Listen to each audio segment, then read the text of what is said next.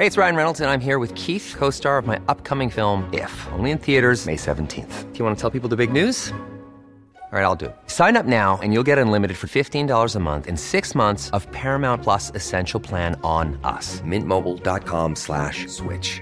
Upfront payment of $45 equivalent to $15 per month. Unlimited over 40 gigabytes per month. Face lower speeds. Videos at 480p. Active Mint customers by 531.24 get six months of Paramount Plus Essential Plan. Auto renews after six months. Offer ends May 31st, 2024. Separate Paramount Plus registration required. Terms and conditions apply if rated PG.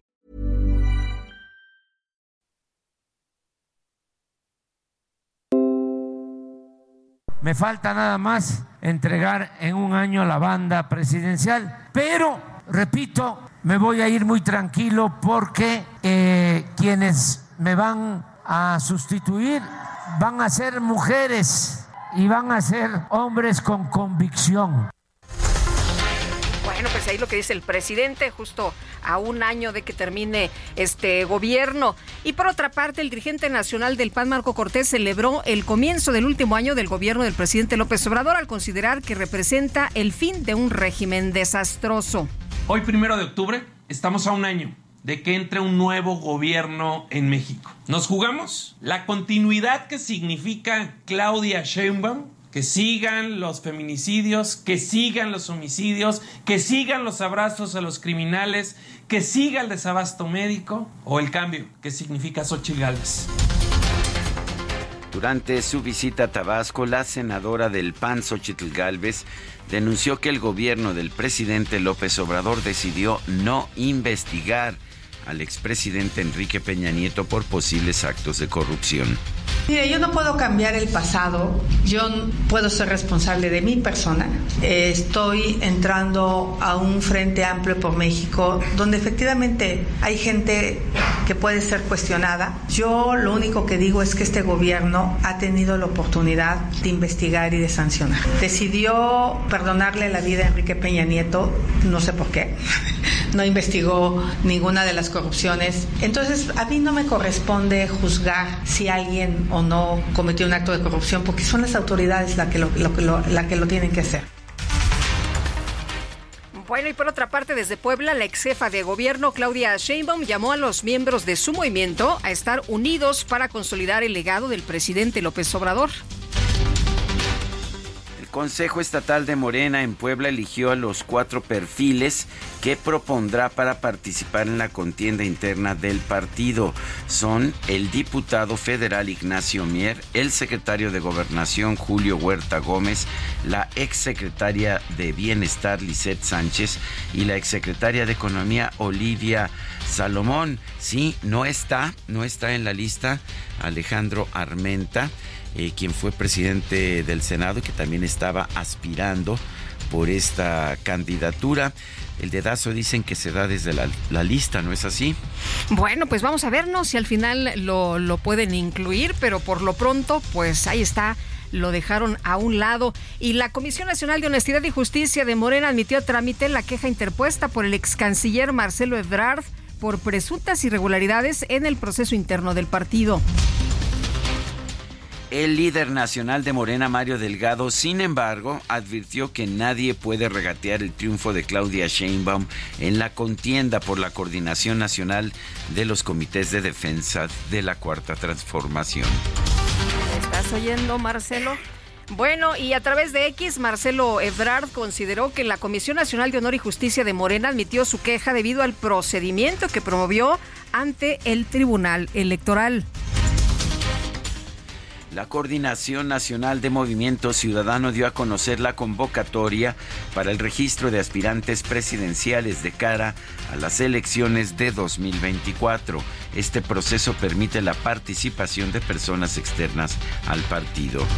El gobernador de Nuevo León, Samuel García, advirtió que si Movimiento Ciudadano impulsa a un aspirante presidencial externo en 2024, habrá peleas internas en el partido.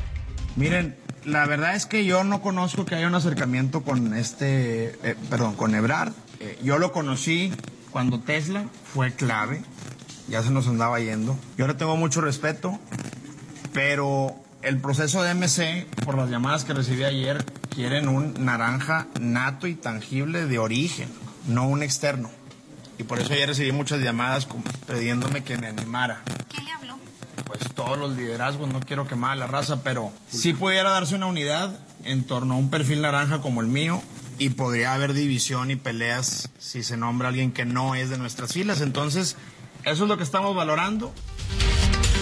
Quieren un naranja nato, es lo que dice Samuel García. Él es nato, nació eh, en, dice, dice que nació en naranja. Oye, y bueno, los estatutos, hay que recordar que los estatutos de Movimiento Ciudadano sí permiten la inscripción de personas externas al partido. Bueno, la senadora de Movimiento Ciudadano, Patricia Mercado, rechazó que un candidato presidencial externo en 2024 pueda dividir a su partido. Ahí están ya las diferentes voces. Samuel eh, García dice una cosa, pero pues hay quienes dicen, a ver, esto no es así. Bueno, y por otra parte, la dirigencia del PAN en la Ciudad de México exhortó al gobierno capitalino a mantener la austeridad y no usar recursos públicos en la promoción del quinto informe de gobierno. La exalcaldesa de Iztapalapa, Clara Brugada, sostuvo un encuentro con sus simpatizantes. Esto fue en la alcaldía de Coyoacán, donde pidió tapizar la Ciudad de México con mensajes a su favor. El Consejo Judicial Ciudadano anunció que va a realizar una consulta para evaluar la posible ratificación de la titular de la Fiscalía General de la Ciudad de México, Ernestina Godoy. Sin embargo, aclaró que no cuenta con facultades para atender las quejas particulares contra la dependencia. El diputado local del PAN, Federico Doring, calificó este argumento del Consejo Ciudadano como falso, ya que las modificaciones a la ley de la Fiscalía no mencionan ninguna limitación a este respecto. Azucena Cayetano, consejera del Instituto Electoral y de Participación Ciudadana de Guerrero, denunció que el organismo está en riesgo de no pagar el alquiler de sus edificios, ya que el gobierno estatal no ha entregado 20 millones de pesos de su presupuesto. La presidenta de la Cámara de Diputados, Marcela Guerra, llamó a todos los países de la región a atender la crisis migratoria que enfrenta México, además de ofrecer un tránsito ordenado y seguro. Chiapas se registró la volcadura de un autobús que trasladaba migrantes indocumentados en la carretera Pijijiapa-Tonalá. Las autoridades locales confirmaron un saldo de por lo menos 10 personas muertas y 17 heridos. La Secretaría de Relaciones Exteriores lamentó este incidente en el que perdieron la vida 10 migrantes provenientes de Cuba, incluida, por cierto, una menor de edad. Informó que los heridos ya recibieron la atención médica correspondiente. El portavoz del Departamento de Estado de la Unión Americana, Matthew Miller, aseguró que su país está gravemente preocupado por los esfuerzos continuos para minar la transición del poder en Guatemala. El presidente de Brasil, Luis Ignacio Lula da Silva, fue dado de alta del hospital sirio-libanés en la ciudad de Brasilia tras realizarse una operación de cadera. En información deportiva, las Chivas de Guadalajara rescataron el empate a un gol en su visita a los Diablos Rojos del Toluca. Sin embargo, el rebaño llegó a seis partidos sin triunfo. Y este fin de semana llegó a su fin la temporada regular de las grandes ligas. La ronda de comodines comenzará a partir del próximo martes.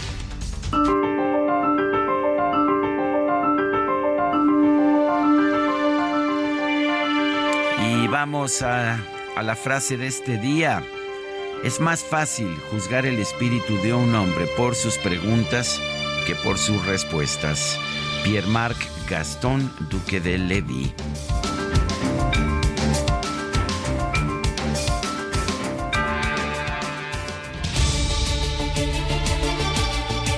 Y las preguntas, ya sabe usted que nos gusta preguntar este viernes pasado, preguntamos en este espacio, ¿le parece a usted justo el encarcelamiento de Jesús Murillo Caram, el ex procurador por el caso Iguala?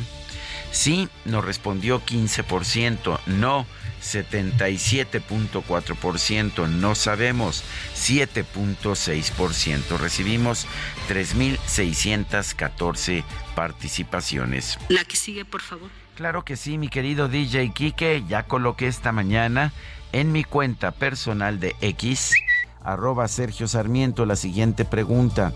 ¿Está de acuerdo en que Pemex regale petróleo a Cuba? Sí, nos responde hasta este momento 2.5%. No, 96.5%. ¿Quién sabe? 1% en 45 minutos hemos recibido 1.657 votos. Las destacadas de El Heraldo de México. De las lunas, la de octubre es más hermosa, porque en ella se refleja la quietud González, ¿cómo estás? Muy buenos días. Muy buenos días, bienvenida Lupita, Muchas Sergio, gracias, buenos mi querida días. Itzel. Excelente arranque de semana, arranque de mes, octubre.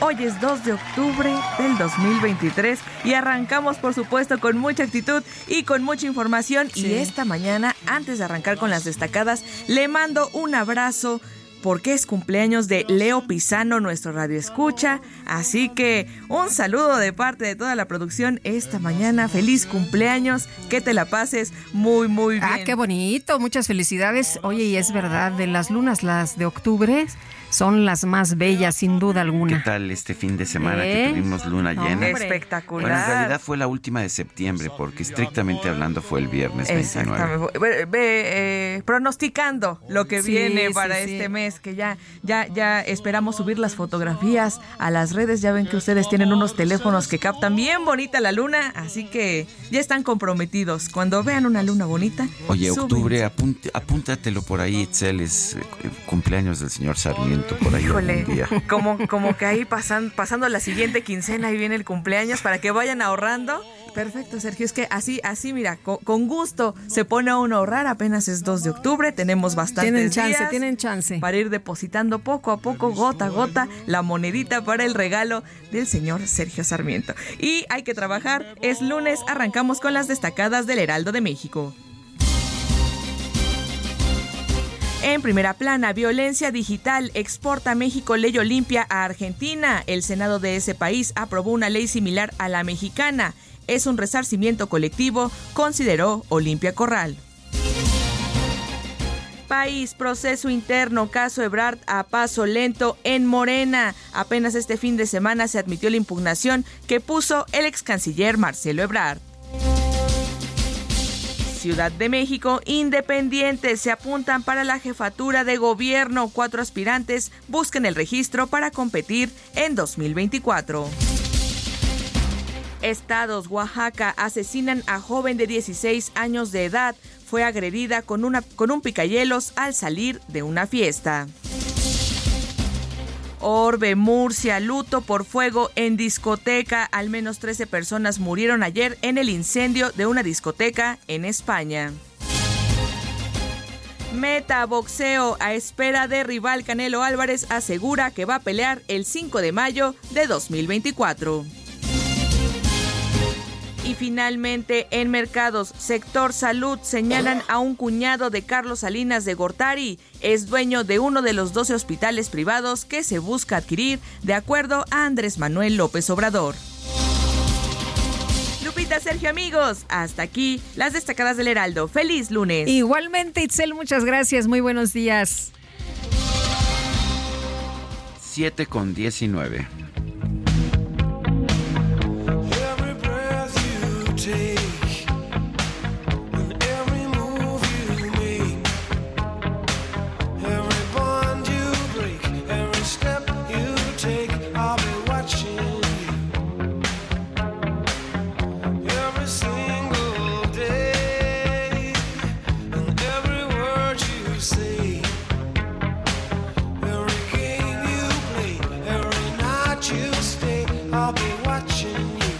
Imagínense. Imagínense, dicen que era policía. Ah, no, más bien del grupo The Police, este grupo musical británico. Estamos hablando de Gordon Matthew Thomas Sumner. Bueno, yo sé que así no lo reconoce casi nadie, pero ¿qué tal si les digo que hoy es cumple, hoy es cumpleaños de Sting, que está cumpliendo 72 años y que lo vamos a estar festejando, empezando por esta clásica del grupo The Police, Every Breath You Take, todo, todo soplo, todo respiro que tomas.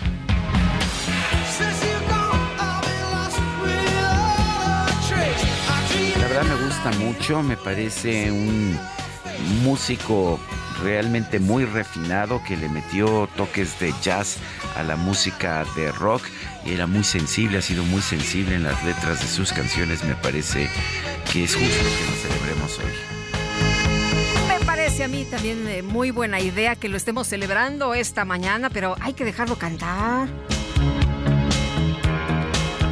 Dice, dice un tal Jerry que él canta mejor que Sting. No, no, no. Este, Gerardo, ah, eh, me parece que toca, ¿no? El- que no sé si toca, yo- ¿tocas la guitarra, Gerardo? Tenía, tenía información Gerardo Galicia en ese sentido. ¿Cómo estás? Muy buenos días. Muy bien, la verdad es que no, no, no toco nada. ¿Ni la puerta? si acaso el timbre. Me parece muy bien. Oye, mi querido Gerardo, cuéntanos, pues, ¿cómo está la ciudad? ¿Cómo amanecen las cosas esta semana? Buenos días. Amanecemos con bastante tráfico en la zona oriente de la capital Lupita. Excelente mañana. Tenemos información para nuestros amigos que van a utilizar la calzada Ignacio Zaragoza. El avance que van a encontrar es eh, bastante complicado una vez que dejan atrás la zona de la avenida Guelatao y si se dirigen hacia su entronque con el viaducto. El avance es casi vuelta de rueda, no se confíen, hay que salir con varios minutos de anticipación. También si van a utilizar el eje 3 Sur, les espera bastantes conflictos viales. Justo llegando a Javier Rojo Gómez, en su cruce con la avenida Canal de Churubusco, son de los puntos más conflictivos y ya en estos momentos nos desplazamos a la zona centro de la capital y tendremos información mucho más adelante. Por lo pronto reporte, seguimos muy muy pendientes. Gracias, Gerardo. Hasta luego. Y vamos ahora con Mario Miranda, está también en las calles de la Ciudad de México. Adelante, Mario. ¿Qué tal? Muy buenos días, Sergio Lupita. Tenemos información vial de la zona sur. Informarles a los amigos automovilistas que en estos momentos tenemos vialidad aceptable en el anillo periférico, esto de la glorieta de San Jerónimo a Barranca del Muerto. En el sentido opuesto encontramos carga vehicular para los automovilistas que se dirigen hacia la zona de Luis Cabrera, hacia la Picacho Jujo en dirección al sur de la ciudad. El eje 10 sur con carga vehicular se revolucionan al anillo periférico. Barranca del Muerto con tránsito lento en ambos sentidos de insurgentes a periférico. La avenida Revolución de Altavista a Molinos con vialidad aceptable y finalmente la avenida Patriotismo con buen avance de Holbein, esto en dirección al viaducto de Becerra. Lupita, Sergio, es la información vial al momento. Muy bien, Mario, gracias, gracias por este reporte. Seguimos pendientes, buenos días. Hasta luego, muy buenos días. Y qué notición esta mañana importante del premio Nobel que se ha otorgado es el de medicina, la bioquímica húngara Katalin Karikó y el investigador estadounidense Drew Weissma- Weissman ganaron este lunes el premio Nobel de medicina por sus descubrimientos sobre el ARN mensajero que abrieron la vía al desarrollo de las vacunas contra el COVID-19 y decíamos hace un momento que aquí es donde aplaudimos todos, toda la humanidad, contribuyeron al desarrollo a un ritmo sin precedentes de una vacuna durante una de las mayores amenazas para la salud del mundo en los tiempos modernos, es lo que indicó el jurado. Los hallazgos llevaron a la aprobación de dos vacunas contra COVID-19 basadas en ARN de gran éxito a finales del 2020. Descubrieron que el ARN con base modificada se puede utilizar para bloquear la activación de reacciones inflamatorias y aumentar la producción de proteínas cuando el ARN se administra a las células. Esto es lo que señaló la organización. Y vamos nuevamente a las calles. Alan Rodríguez, adelante.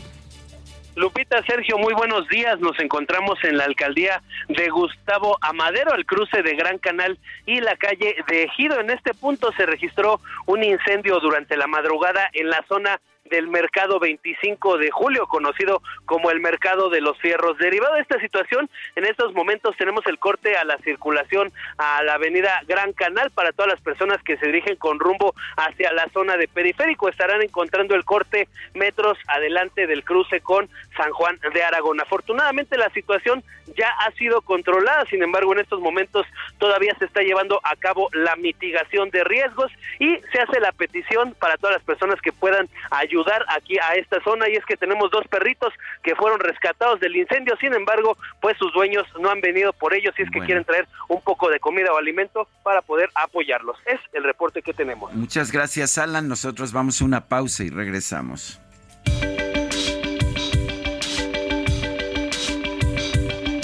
Sergio Sarmiento y Lupita Juárez quieren conocer tu opinión, tus comentarios o simplemente envía un saludo para ser más cálida esta mañana. Envía tus mensajes al WhatsApp 55 20 10 96 47.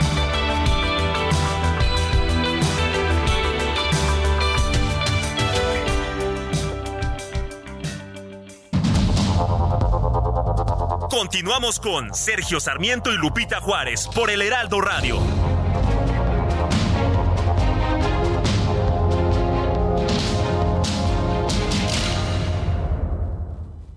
La comida chatarra y las bebidas azucaradas no deben volver a las escuelas. Ahí niñas y niños consumían tal exceso de calorías que aumentaba su riesgo de sobrepeso y obesidad. Además, el consumo de estos productos provoca procesos inflamatorios, los cuales debilitan el sistema inmune frente a virus y bacterias.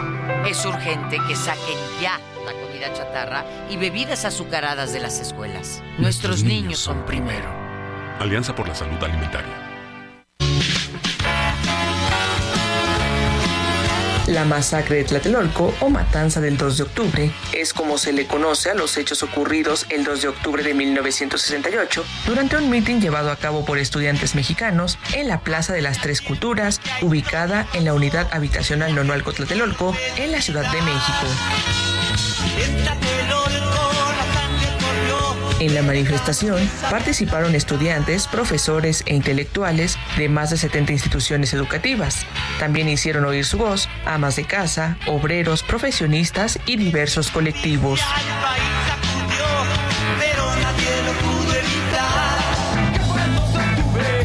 Lamentablemente, culminó en la masacre de cientos de personas, estudiantes en su mayoría, que asistieron al mitin convocado por el Comité Nacional de Huelga. Hasta la fecha, se desconoce la cifra exacta de decesos y heridos, pero se calcula que 300 personas perdieron la vida. 2 de octubre no se olvida es un grito y lema que se dice durante esta fecha con el objetivo de nunca olvidar lo que ocurrió en el país.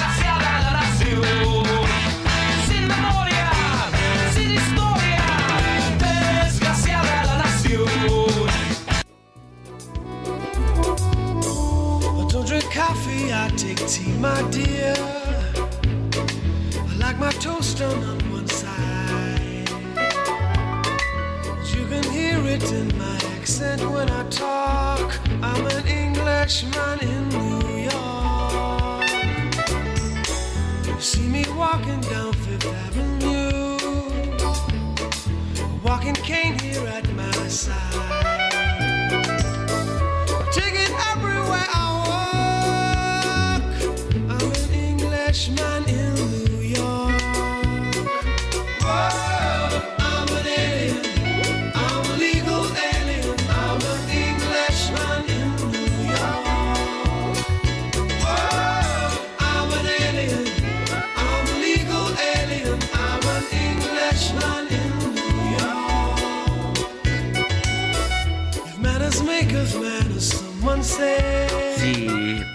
si la educación hace al hombre, como alguien dijo, es el héroe de este día. Eh, se necesita un hombre para sufrir la ignorancia y sonreír. Hay que ser tú mismo sin importar qué digan, ¿sí? I'm an alien, I'm a legal alien. Soy un extranjero, soy un extranjero legal, soy un inglés en Nueva York. Es Sting con esta canción, pues uno de sus grandes éxitos, no de los primeros ya cuando estaba como cantante solista y quizás para mí la mejor canción de Sting. Híjole, es que tiene muchas. Bueno, pues esta Esa es la tuya, esa es la, la favorita. De ustedes, ¿cuál es la favorita?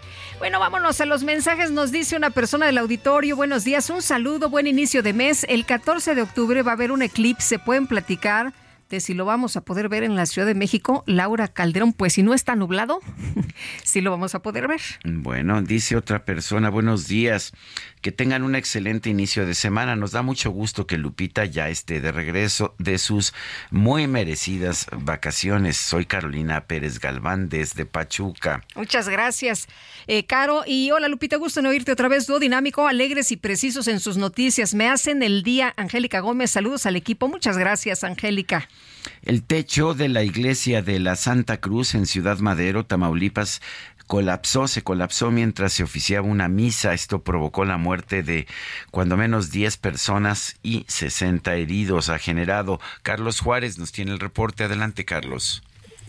Hola, ¿qué tal? Sergio Lupita, muy buenos días. Estoy desde justamente la parroquia de la Santa Cruz, aquí en la colonia Unidad Nacional de Ciudad Madero, donde el día de ayer se registró una tragedia, dejando como saldo 10 personas muertas, así como 60 lesionadas, de las cuales una gran cantidad todavía sigue hospitalizada en diferentes nosocomios, tanto eh, públicos como privados. Déjame comentarte que fue alrededor de las 2 de la tarde cuando se registró este derrumbe cuando se estaba oficiando una misa. Y bueno, pues desde ese momento hasta esta mañana siguen las labores para justamente remover todos los escombros. Y fíjate, Sergio eh, Lupita, Ernesto, aquí estoy justo al lado con el alcalde Adriano Ceguera Kernion, quien, eh, bueno, pues nos comentaba justamente alcalde que van a volver a buscar personas dentro eh, entre los escombros. En un momento más, Carlos, entra eh, la Secretaría de Marina con los llamados topos que vienen de la Ciudad de México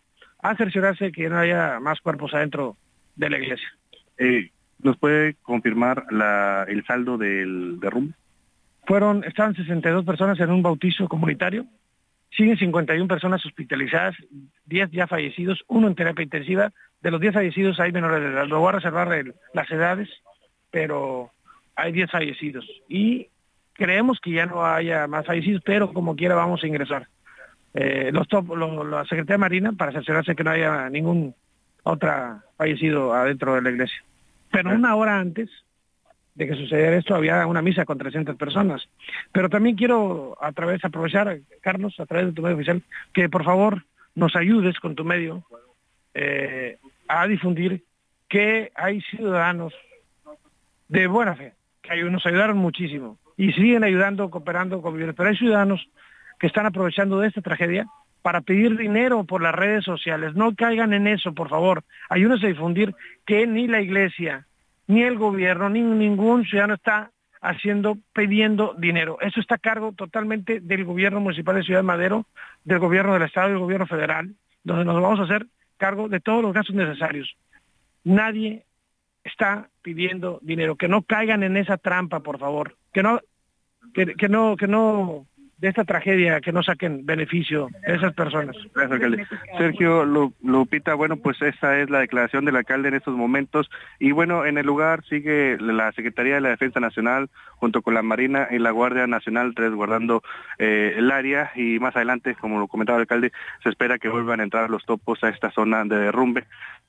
Es a verificar que ya no exista ninguna persona entre los escombros. Ese es el reporte. Eh, eh, Carlos, eh, si me permites, eh, eh, era una misa, decía Adriano Ceguera, el alcalde de Ciudad Madero, con 300 personas. Eh, eh, una hora antes del derrumbe fue una misa con 300 Ujú. personas. A la hora que ocurrió esta tragedia había alrededor de 70, 70 personas en esta iglesia que es una de las más concurridas de la zona. Incluso ahorita nos acaban de informar que otra iglesia muy cerca de aquí fue clausurada porque sí presenta grietas, a diferencia de esta que no tenía ningún reporte de daño estructural. Bueno, pues este ya se tomaron algunas acciones. Eh, también te, les comento, Sergio Lupita, que bueno, pues las personas que fallecieron ya están identificadas, entre ellas hay eh, una familia de Ciudad Victoria, eh, lo cual se espera que en las próximas horas lleguen sus familiares para identificar los cuerpos y comenzar con este trámite para darles una cristiana sepultura. Bueno, pues ah, una pregunta, ¿había lluvia, había algún tipo de contingencia ambiental, meteorológica, algo que hubiera provocado este derrumbe o simple y sencillamente la estructura se colapsó? La, simple y sencillamente con lo que decir, la estructura se colapsó eh, encima de, de las personas que estaban eh, en esta en este evento religioso. No había lluvias, ayer era un domingo eh, muy soleado e incluso muchas familias estaban paseando en lo que son las escollas de Playa Miramar porque salió la flota camaronera al Golfo de México y a cerca de las 2 de la tarde con 18 minutos las cámaras de seguridad de los vecinos captaron el momento del derrumbe. Incluso les comento que algo que llamó la atención es que justamente los vecinos de alrededor abrieron las puertas de sus casas para hacer, hacer centros de acopio porque había mucha gente que estaba eh, trayendo ayuda, pero ah, era demasiada la desorganización. Eh, también ah, hubo muchos muchos vecinos de alrededor de esta eh, parroquia que llegaban con palas, con picos, con carretillas, con gatos hidráulicos, que traían madera para tratar de, evitar que se siguiera colapsando la iglesia y rescatar a las personas que seguían con vida. Había quienes decían que de entre los escombros algunas personas se estaban comunicando vía WhatsApp con sus familiares diciéndoles que estaban adentro, sin embargo, aproximadamente a las 5 de la tarde dejaron de escribir y es ahí donde se cree que esa, son parte de los fallecidos. Eh, Carlos, esta, es, eh, ¿esta iglesia era muy antigua? Y 40 años de antigüedad era lo que tenía esta iglesia. La última vez que se le había hecho algunos trabajos de mantenimiento solamente era en el techo de, de- para evitar la filtración de agua. Sin embargo, eh, al menos lo que eh, conocemos y lo que notamos es que no había ni un pilote o un pilar en medio de esta iglesia, solamente las estructuras por los lados. Bueno, pues gracias, ah, gracias Carlos Juárez por esta conversación. Estaremos al pendiente. Estamos al pendiente de, de lo que ocurre en las próximas horas. Muy buenos días. Buenos días y buenos días también al doctor Jorge Cuellar Montoya, vocero de seguridad del gobierno de Tamaulipas. Doctor, ¿cómo es usted? Muy buenos días. Lupita, buenos días. A la orden, Lupita. Gracias, doctor. Cuéntenos, por favor, cuál es la situación en estos momentos. Ayer se hablaba primero de siete personas que habían perdido la vida, después se dijo nueve, ahora son diez. Eh, ¿Cuál es la situación de los eh, de, de los heridos en estos momentos y cuál es el número oficial de personas eh, eh, fallecidas? Eh, finalmente eh, tenemos 10 personas fallecidas, Lupita. Eh, 60 personas eh, que sufrieron lesiones, de las cuales eh, ya únicamente quedan 23 eh, que están siendo atendidas en diferentes hospitales. Ese es el, el saldo una vez que se ha concluido con los trabajos eh, realizados para el rescate de las personas atrapadas por este lamentable acontecimiento que tuvimos el día de ayer, alrededor de las 2.30 de la tarde. Y bueno, eh, como se ha estado informando a través de la vocería en diferentes momentos, el gobernador de nuestro estado, el doctor Américo Villarreal Anaya, acudió personalmente a estar coordinando los trabajos eh, realizados en, en la iglesia de la Santa Cruz en Ciudad Madero y este es el resultado final que le, que le, que te- que le comento, Lupita, que son 10 lamentables fallecimientos y eh, un total de 60 lesionados, de los cuales ya eh, tenemos 23 que siguen siendo atendidos, los demás ya fueron dados de alta, afortunadamente. Doctor Cuellar, eh, nos comentaba nuestro reportero allá que, que no había ni tormenta, ni nada, ningún elemento, nada meteorológico, nada circunstancial que pudiera motivar la caída de este techo, que simple y sencillamente se colapsó. Eh, ¿Tenemos alguna información de quién construyó esta iglesia? Sabemos que fue hace 40 años, eh, pero eh, ¿hay, por ejemplo, necesidad de revisar otros techos de iglesias en, en el Estado para tratar de determinar si los errores que se cometieron eh, no están presentes en otras edificaciones? Sergio, buenos días. Buenos Muchas días. gracias por la pregunta. Efectivamente, es una iglesia que tiene alrededor de 40 años y en esta primera etapa, Sergio, lo que las autoridades correspondientes se han abocado es al rescate de las personas como una prioridad, lo cual ya concluyó alrededor de las 5 de la mañana. Y ahora lo que sigue es pues derrumbar eh, lo que queda y los eh, el trabajo de los peritos para determinar la causa que se presume que fue simplemente por fallas en la estructura y que fue lo que provocó el derrumbe. Con respecto a la otra pregunta de los demás templos, pues yo creo que Esto nos debe llamar la atención a todos los ciudadanos y a las autoridades para revisar no solamente los templos, sino también otros tipos de edificios, escuelas, eh, otros edificios públicos y también, pues, en lo particular, cada quien eh, en sus, en, en- en lo suyo, en lo propio, revisar cómo se encuentra, ¿no? Eso es un hecho lamentable y efectivamente, Sergio, como usted lo menciona, no hubo ningún fenómeno meteorológico, como a veces sucede que por exceso de, lluvia o por otro tipo de,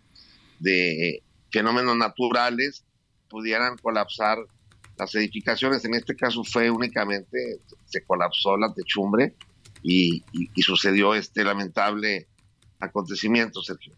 Eh, doctor Cuellar, se estima que había 70 personas en la misa, pero tenemos entendido que en los próximos minutos habrá una nueva entrada de, de topos para cerciorarse. ¿Esto es así?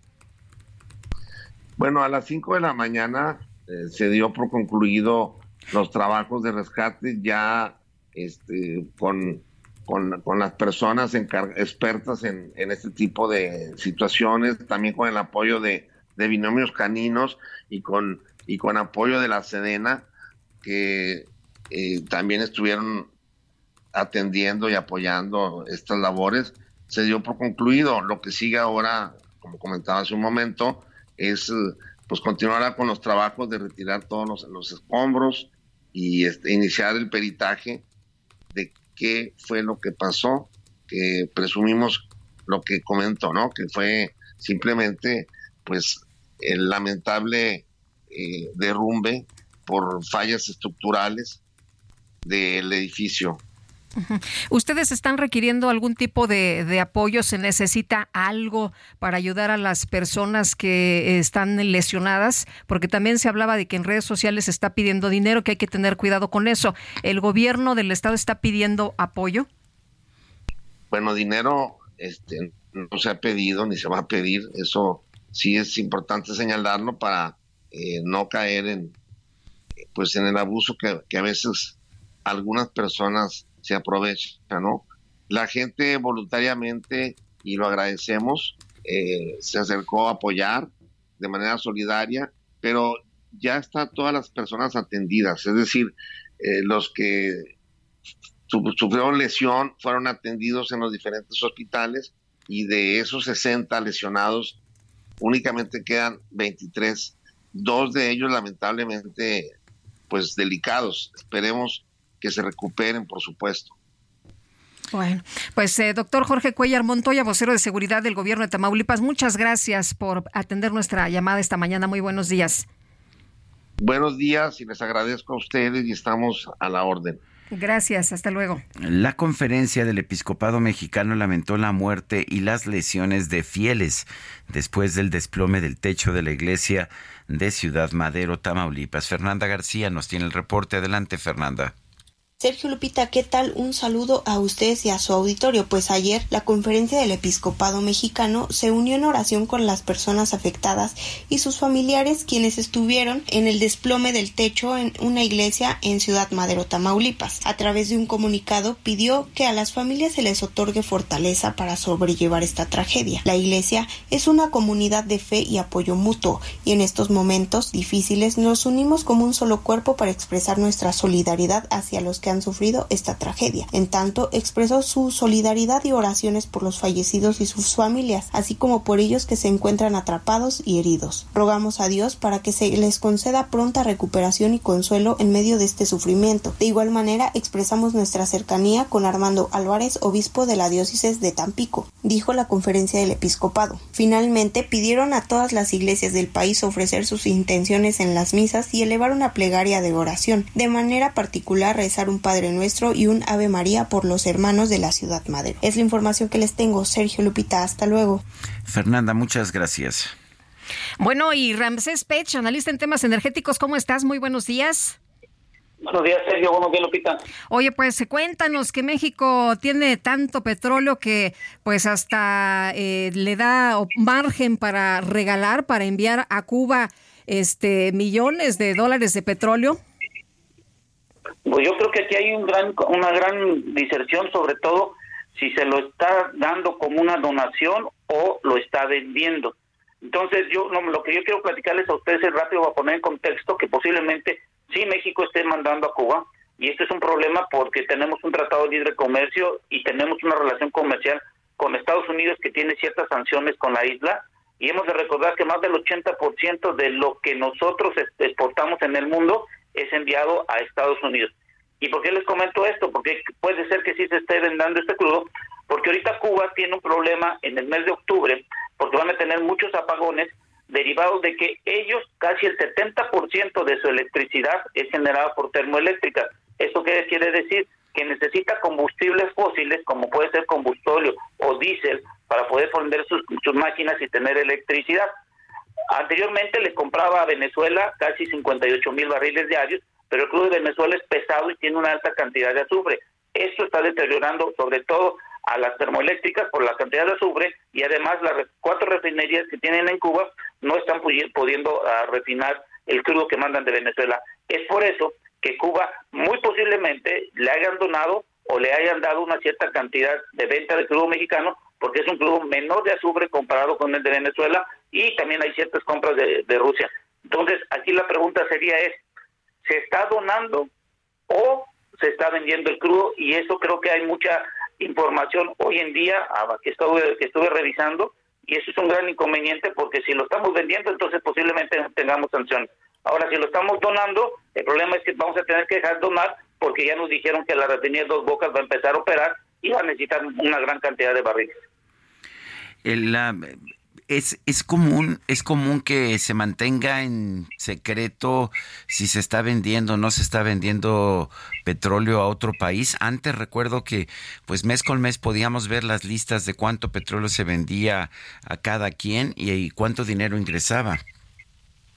No, y creo que lo, lo- vamos a tener que ver en los resultados de Pemex. Pemex tiene un formato en la eh, que tiene que presentar ante la SEC, es el F2, si no me, si no me equivoco, en donde dice y, presenta sobre todo la SEC en Estados Unidos a quién le vende.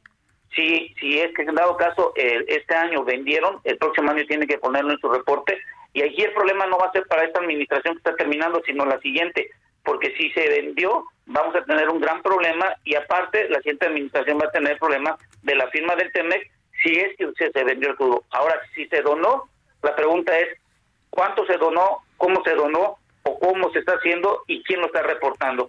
Porque he visto en ciertos medios de comunicación que dicen que lo vendieron vía Gas Bienestar y Gas Bienestar no fue creado para vender crudo, es una para vender gas licuado de petróleo dentro del mercado mexicano y la otra, el único que puede vender el crudo a nivel internacional es la filial que se llama PMI.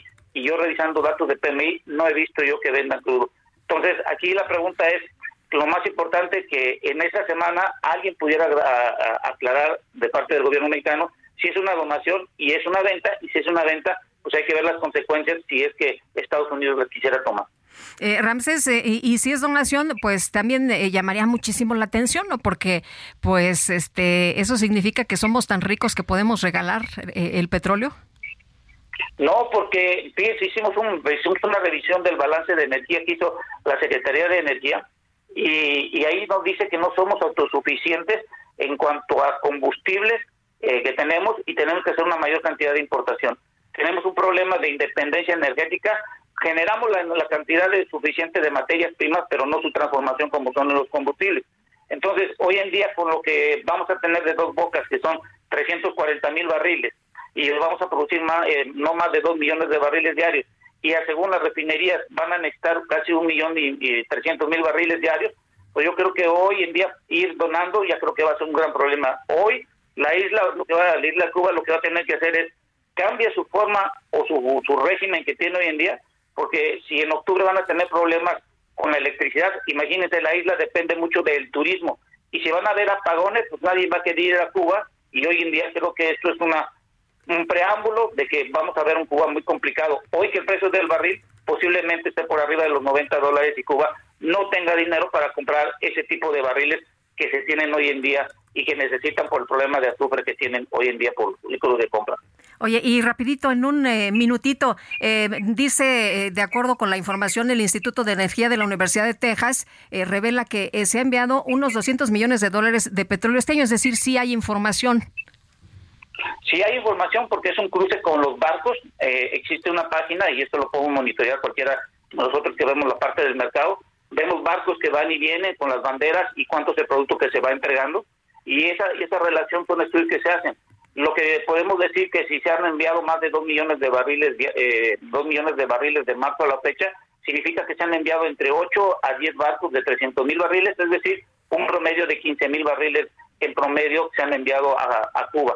Entonces, esto es muy importante porque Venezuela le manda 58 mil barriles diarios, pero vuelvo y repito, es un crudo pesado, con mucho azufre, y el crudo mexicano pudiera ayudar, pero el problema es, si es donación, ahí tenemos problemas, y si lo vendimos, peor todavía. Muy bien. Ramsés, muchas gracias. Muy buenos días. Gracias, que tengan buen día, cuídense, buen inicio de semana y mes.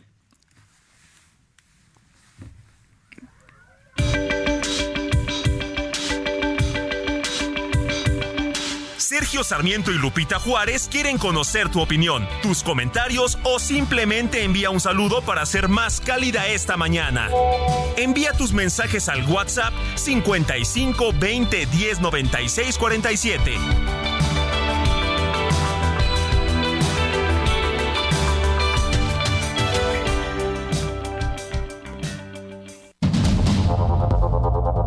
Continuamos con Sergio Sarmiento y Lupita Juárez por el Heraldo Radio.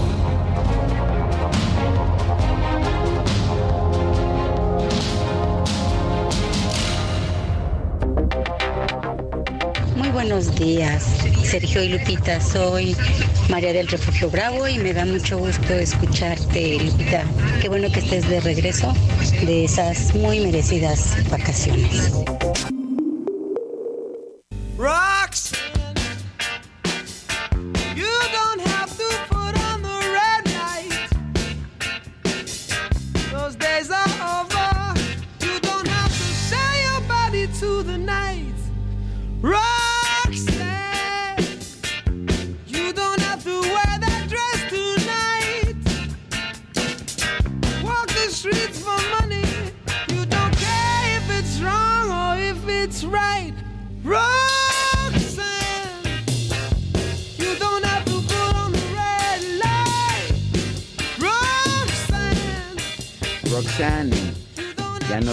Que poner esa luz roja.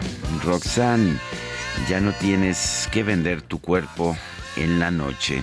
Es la letra de esta canción de Sting que generó mucho debate en su momento y que lo sigue haciendo.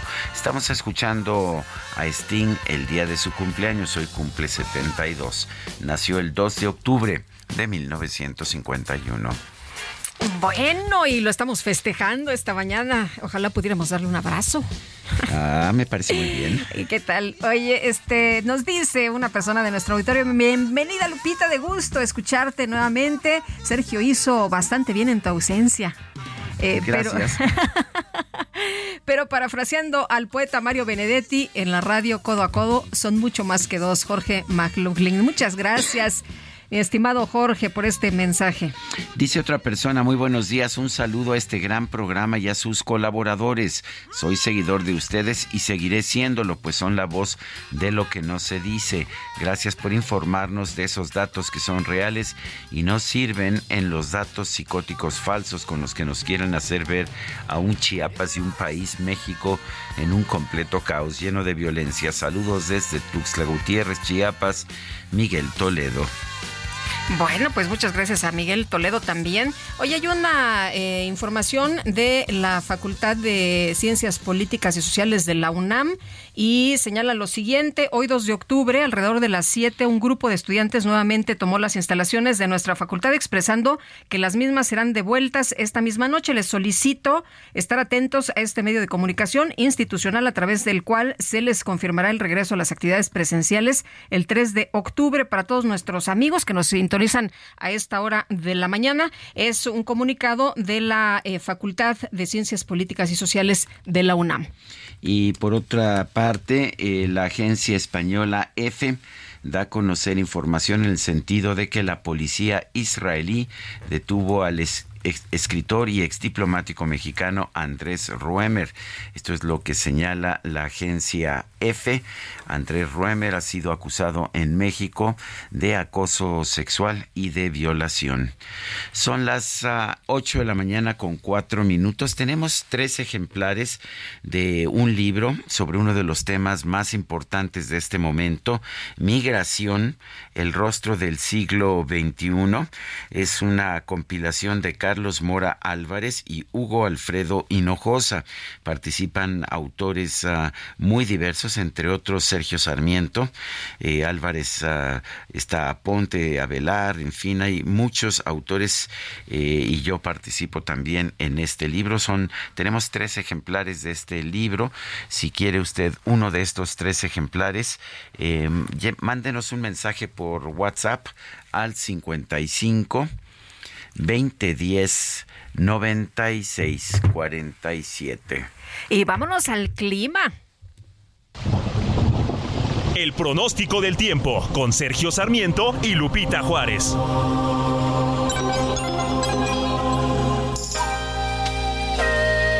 Jesús Carachure, qué gusto saludarte esta mañana. Cuéntanos cómo nos va a tratar el clima. Hola Lupita, hola Sergio, buenos días, muy buenos días al auditorio que nos escucha. Pues iniciamos la semana con lluvias, Eh, después de, pues, de algunos días que había disminuido la precipitación en gran parte del país. Eh, hoy lunes y bueno, a, lo largo de la semana habrá precipitaciones eh, sobre eh, lo largo y ancho de México, con excepción de lo que es Baja California, el resto de entidades habrá lluvias, repito, durante los próximos cinco días. Hay que recordar que bueno, pues estamos todavía dentro de la temporada de lluvias y, bueno, esta condición eh, inicia la semana con, precipitaciones. Tenemos diferentes sistemas meteorológicos que afectarán al territorio mexicano. Tenemos, eh, por un lado, eh, canales de baja presión que se, que se extienden sobre el occidente, centro y sureste de México. Eh, se combinan con lo que es el ingreso de humedad tanto del Océano Pacífico como Golfo de México y Mar Caribe y generarán eh, precipitaciones eh, puntuales intensas en Guerrero, Oaxaca y Chiapas, lluvias muy fuertes en Jalisco, Colima, Michoacán y Veracruz, eh, precipitaciones fuertes para lo que es eh, el Estado de México. Aquí en la Ciudad de México esperamos lluvias puntuales fuertes para el día de hoy, también para, para Tlaxcala, Morelos, Puebla, Tabasco y Campeche, intervalos de chubascos en Nuevo León, Tamaulipas, San Luis Potosí, Zacatecas, Durango, Sinaloa, Nayarit, Hidalgo, Yucatán y Quintana Roo, y lluvias aisladas para lo que es Aguascalientes, Guanajuato y Querétaro. Eh, por otro lado tenemos lo que es el eh, Frente Frío número 4 que se extiende sobre el noroeste de México y se combina con un canal de baja presión sobre la frontera norte del país y con las corrientes en chorro tanto polar como subtropical y generarán eh, lluvias eh, puntuales fuertes en Chihuahua y Coahuila, pero también probabilidad eh, de formación de tornados en estas dos entidades. Eh, para la Ciudad de México esperamos el día de hoy eh, cielo medio nublado por la mañana, eh, incrementos de nubosidad por la tarde. Como comentaba, algunas lluvias fuertes para hoy por la tarde, una temperatura máxima de entre 25 y 27 grados centígrados y una mínima para mañana entre 13 y 15. Este es mi reporte desde el Servicio Meteorológico Nacional. Regresamos a Jesús, muchas gracias. Buenos días. Igualmente, un saludo a todos, que tengan buen inicio de semana. Gracias. Y volaron los libros en unos cuantos minutos. Ya se fueron eh, a tres de nuestros radioescuchas los libros de migración, el rostro del siglo XXI. Vamos con el Químico Guerra. Adelante, Químico. El Químico Guerra. Con Sergio Sarmiento y Lupita Juárez. Químico Guerra, ¿qué, qué nos tienes esta mañana? Adelante. Parece Está ocupado. Mi alegría. Ah, no. No, aquí estoy. Hola. Hola, hola, ¿me oyen bien? Sí, perfecto. Bueno, pues eh, antes que nada que estoy muy contento porque ya está completo el dúo dinámico. Es cierto que Sergio hizo una labor excelente, pero siempre hace falta ese complemento maravilloso que se llama Lupita. Bienvenida otra vez. Muchas gracias, Oigan, el- les comentaba yo el viernes acerca de que pues se ausentaron las lluvias demasiado temprano. Qué bueno que Jesús eh, del Servicio Meteorológico nos dijo que va a haber otra vez algo de lluvias abundantes, pero estamos en una situación crítica y les eh, quiero comentar que uno de los elementos que se manejan poco pero que es verdaderamente sustancial para un buen manejo del agua, son sistemas de información eh, precisos, adecuados en tiempo real, que nos den todos los datos que necesitamos acerca del agua, pero no solamente para los expertos, para los funcionarios de Conagua, sino para todos nosotros que estemos bien enterados de cuál es eh, el nivel que tienen las presas, los pozos, los tanques de almacenamiento en cada una de las comunidades, de tal manera que podamos incentivar un mejor cuidado del agua por parte de todos nosotros ya cuando estuve en Estocolmo en la Semana Mundial del Agua y recientemente en un foro del Senado, ¿verdad? Que se llamó México tiene sed, se expresa esta imperiosa necesidad de que en México tengamos acceso a sistemas modernos satelitales, ¿verdad? Que eh, dan toda la información en tiempo real de la República completa, que se espera, de tal manera que no nos caiga de sorpresa como usted actualmente, Sergio Lupita, que nos dicen, bueno, pues no va a haber agua, va a haber tandeos de agua el día de mañana, etcétera, entonces la gente se enoja y, y espera que se resuelva pronto, entre comillas, una situación que tiene un problema sistémico, ¿verdad? De falta de inversiones, eh, la falta de mantenimiento adecuado en todo lo que son los sistemas de distribución y tratamiento de aguas en la República. Entonces, sistemas modernos ya existen. Desde Estocolmo les comenté que se aprobó precisamente en esa Semana del Agua por parte de la Unión Europea, de la Organización Meteorológica Mundial, un acceso libre a todos los ciudadanos a través de nuestros celulares de la situación que en nuestro municipio, en nuestro barrio, guarda la situación del agua. ¿Qué se obtiene con esto? De que estemos conscientes de que estamos desperdiciando una gran cantidad de agua. Todo mundo te dice actualmente, Sergio Lupita, pues sí, lo que pasa es que somos demasiados y que eh, hace falta agua y que se está acabando el agua. No se está acabando el agua, lo que está acabando es un uso racional eh, de la misma. Seguimos desperdiciando una cantidad muy, muy importante de agua en fugas, en eh, tarifas demasiado bajas que se fijan con criterios políticos y no hidráulicos. Eh, lo que hace falta es que los municipios tengan, porque tienen la responsabilidad constitucional de la distribución de agua, que tengan los recursos, que estén eh, garantizados en los presupuestos.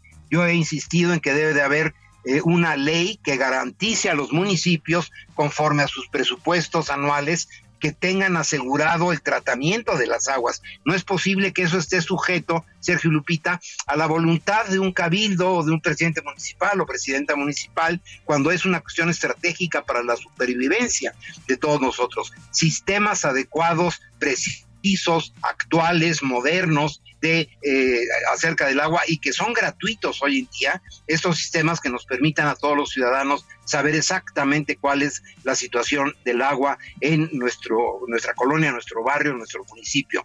Esto es un imperativo, Sergio Lupita. No podemos pensar que solamente con modernización tecnológica, con eh, pues mejor eh, cuestión eh, del mantenimiento de las tuberías, se resuelve el problema. Se resuelve cuando todos nosotros, como ciudadanía ambiental, estemos perfectamente enterados de qué es lo que está sucediendo con el agua. Sistemas informáticos modernos es un requerimiento sin el cual hoy en día no se puede hacer una buena administración del agua, Sergio Lupita. Pues ah, estoy completamente de acuerdo y qué bueno que nos lo dices. No es que se esté acabando el agua, se está acabando un uso irracional o eh, este uso irracional es lo que nos está generando el problema. Gracias y te mando Exactamente.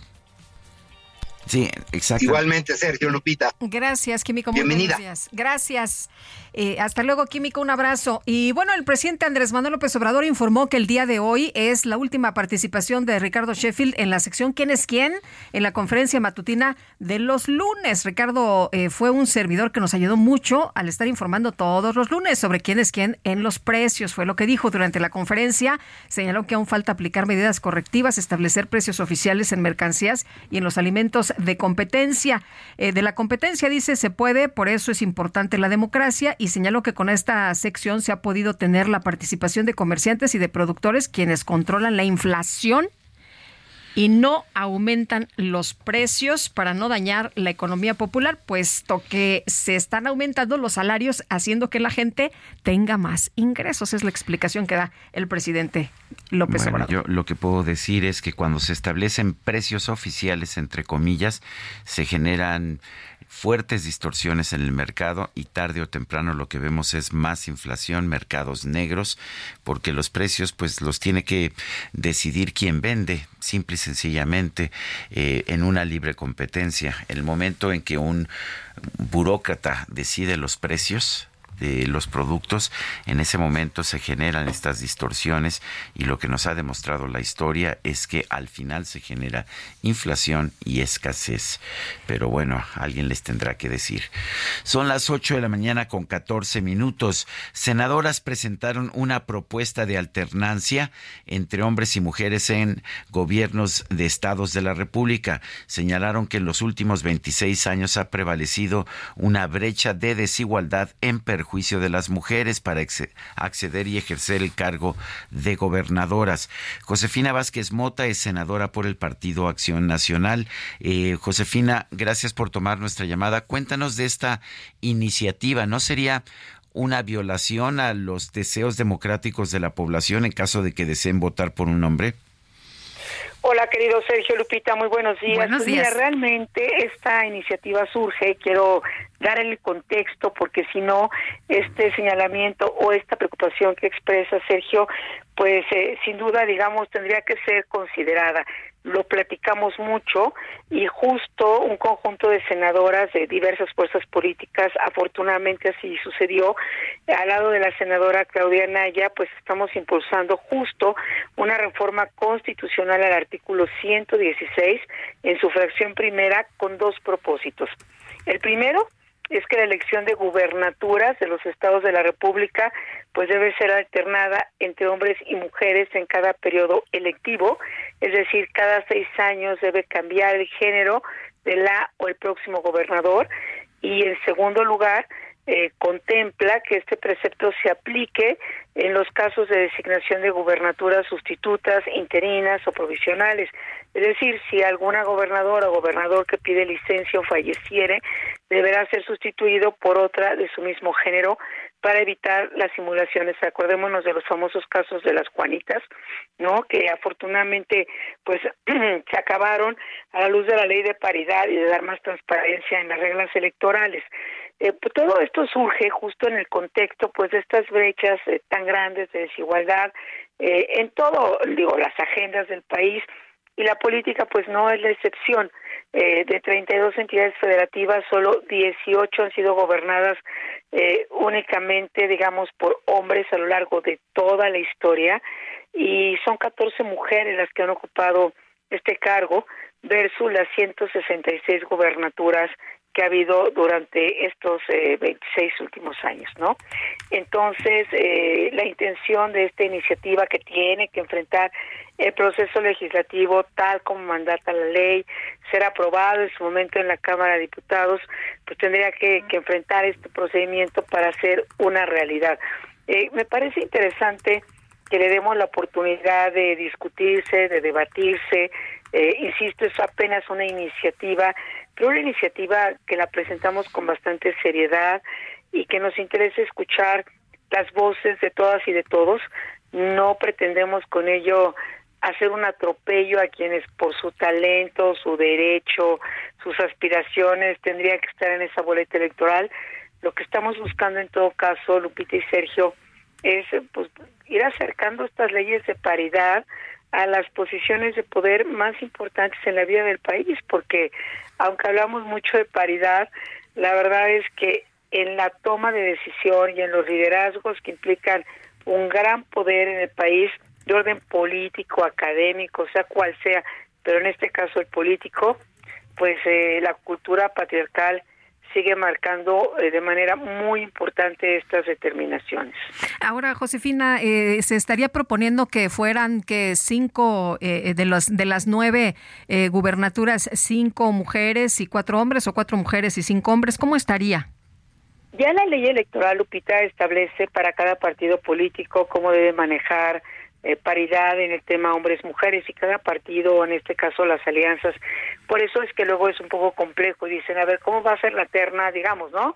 Que se está resolviendo en este caso de Morena y sus aliados en Puebla o en los diferentes estados de gobernaturas. Ah, bueno, entonces definen las ternas pero te, pe- pero pues se se van perfilando en esta entidad pues va a ser para hombre, esta entidad va a ser para mujer, o sea, de hecho ya hay una orientación en ese sentido y eso ya se tiene que cumplir, es decir, ya no es un tema caprichoso o discrecional.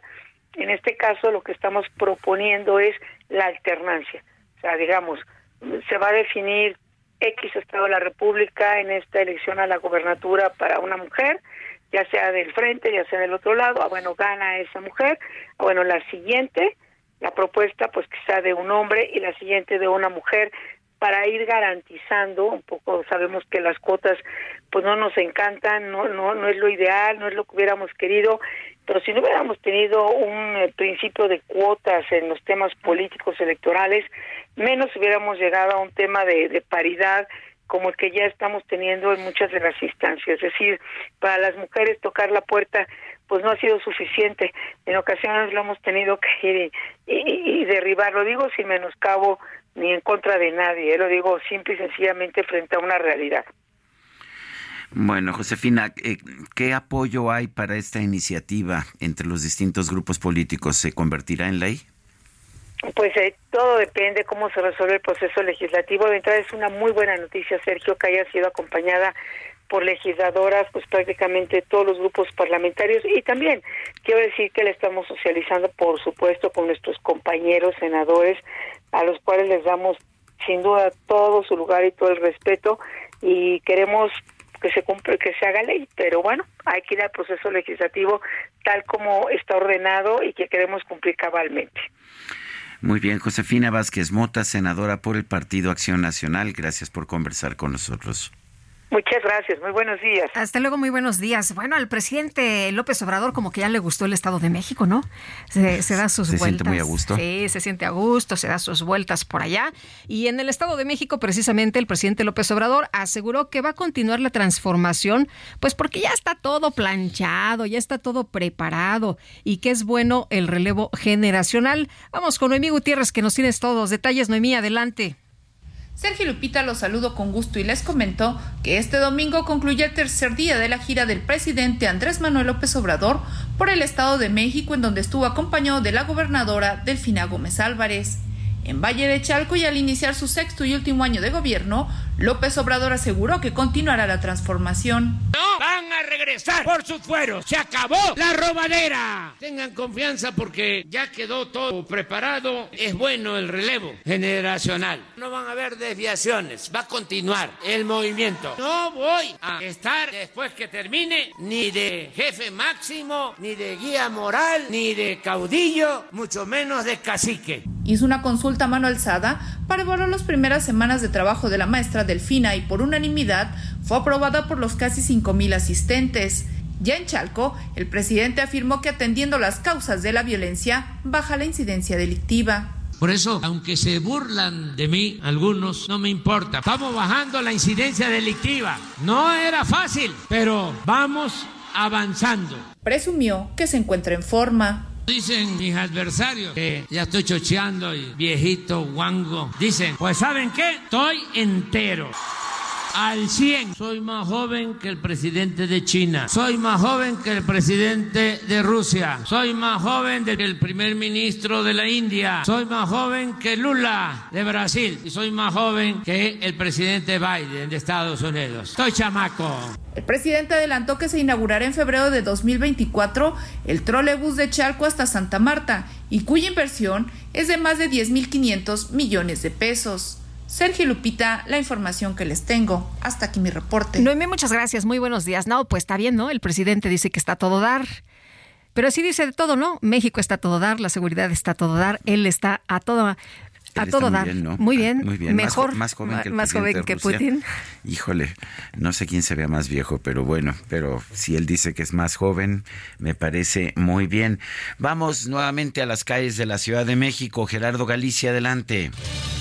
Eh, Sergio Lupita, excelente mañana y estamos recorriendo el eje central para nuestros amigos eh, que dejan atrás la zona del eh, Palacio de Bellas Artes y si se dirigen al eje 2 Norte van a encontrar abundante afluencia de autos, pero el avance por lo menos aceptable.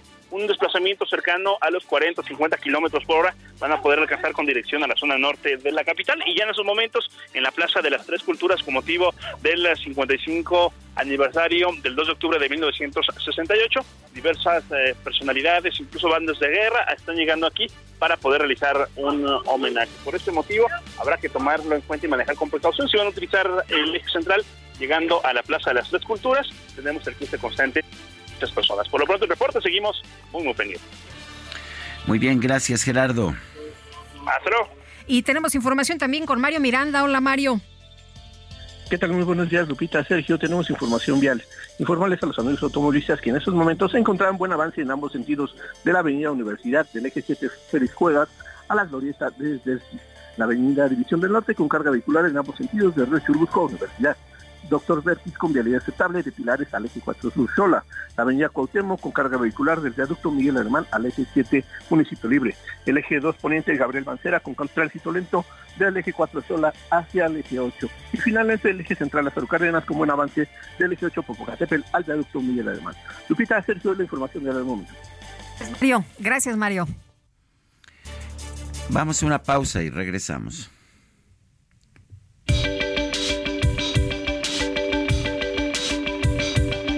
Sergio Sarmiento y Lupita Juárez quieren conocer tu opinión, tus comentarios o simplemente envía un saludo para ser más cálida esta mañana. Envía tus mensajes al WhatsApp 55 20 10 96 47.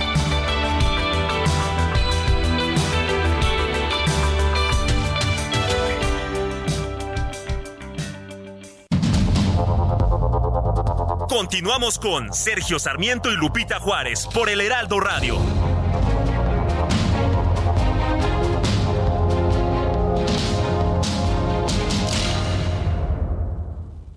La comida chatarra y las bebidas azucaradas no deben volver a las escuelas. Allí niñas y niños consumían tal exceso de calorías que aumentaba su riesgo de sobrepeso y obesidad. Además, el consumo de estos productos provoca procesos inflamatorios, los cuales debilitan el sistema inmune frente a virus y bacterias. Es urgente que saquen ya la comida chatarra y bebidas azucaradas de las escuelas. Nuestros, niños son primero. Alianza por la Salud Alimentaria. Jaque Mate con Sergio Sarmiento.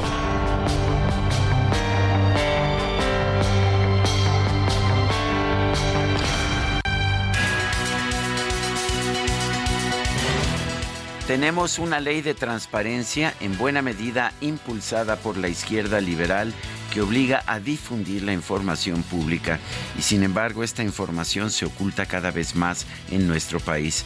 Ya no sabemos si el petróleo que Pemex ha mandado a Cuba se ha vendido o se ha regalado.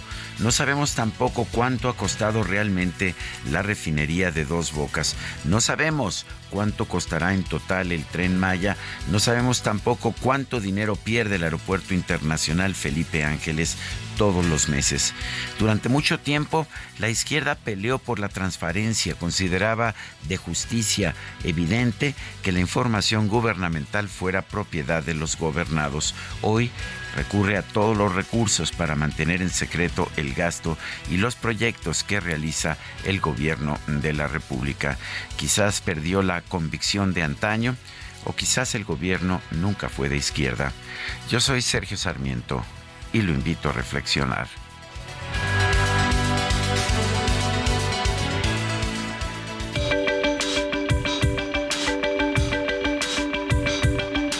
Sergio Sarmiento, tu opinión es importante. Escríbele a Twitter en arroba Sergio Sarmiento.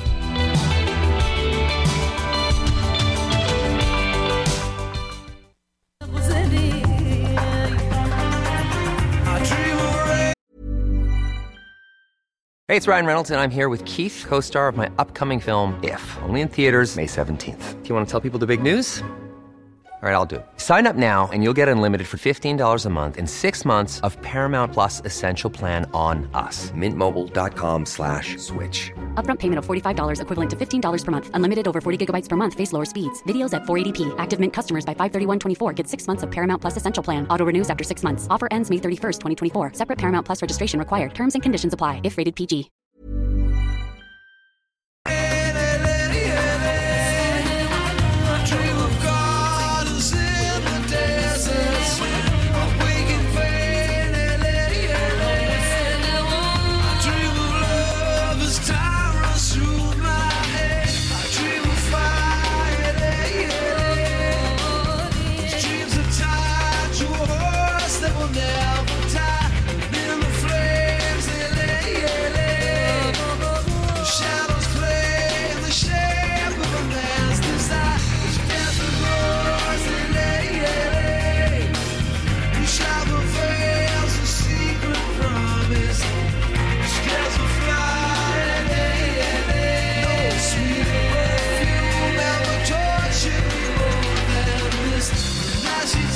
Otra probadita de la música de Sting. Esto es Desert Rose, Rosa del Desierto. ¿Con quién me decías Chef que? Mami. Con- muy bien, Chef Mami. Bueno, pues otra probadita de la música de este extraordinario músico británico que estamos escuchando. Y el video está padrísimo. Si lo quieren ver, échenle un ojito. Les va a gustar. Oye, si no lo conocen, ¿no? Porque como estamos viendo esta mañana, pues hay mucho fan. Hay mucho fan. Oye, nos eh, dice una persona en el auditorio, mi querido Sergio. Pero yo creo que se equivocó. Pero bueno, vamos a, a leer toda la información. Es un poco larga. Dice, buen día Sergio Lupita, con el gusto de saludarlos. Soy radio escucha de ustedes desde hace muchos años. Los he seguido desde otras estaciones. Quiero hacer una denuncia anónima relacionada con el visado de la Embajada de Estados Unidos. Somos una familia de cuatro y la semana pasada ingresamos a la plataforma de la Embajada para solicitar visas de primera vez. De entrada se nos presentó un formulario en el que te solicitan datos, el nombre, el pasaporte, si es primera vez, etcétera. Y de inmediato se te presenta un cobro que debes hacer a través de la tarjeta crédito débito, el cual por cierto es equivalente al costo de las visas. En nuestro caso, la cifra en dólares fue superior a 15 mil pesos mexicanos. Después llenas un formato que no recuerdo bien, el nombre es algo así como de S16. Al iniciar el trámite nunca recibes un aviso preventivo que te pregunte si deseas recibir apoyo, asesoría, gestoría o el costo de la misma. Cuando terminas de requisitar el formulario y procedes a crear una cuenta para hacer la solicitud de las citas, te requieren hacer otro pago por igual cantidad a la efectuada al inicio del trámite. Es hasta entonces que te das cuenta que te impusieron un gestor. Mm, dice que, que te cobra lo mismo que la embajada por el otorgamiento de la visa.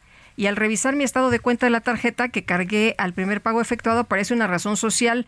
eh, Prieto Educación. Posteriormente, para poder solicitar las citas para el otorgamiento de las visas, la embajada te presenta un formato de pago en banco por otra cantidad.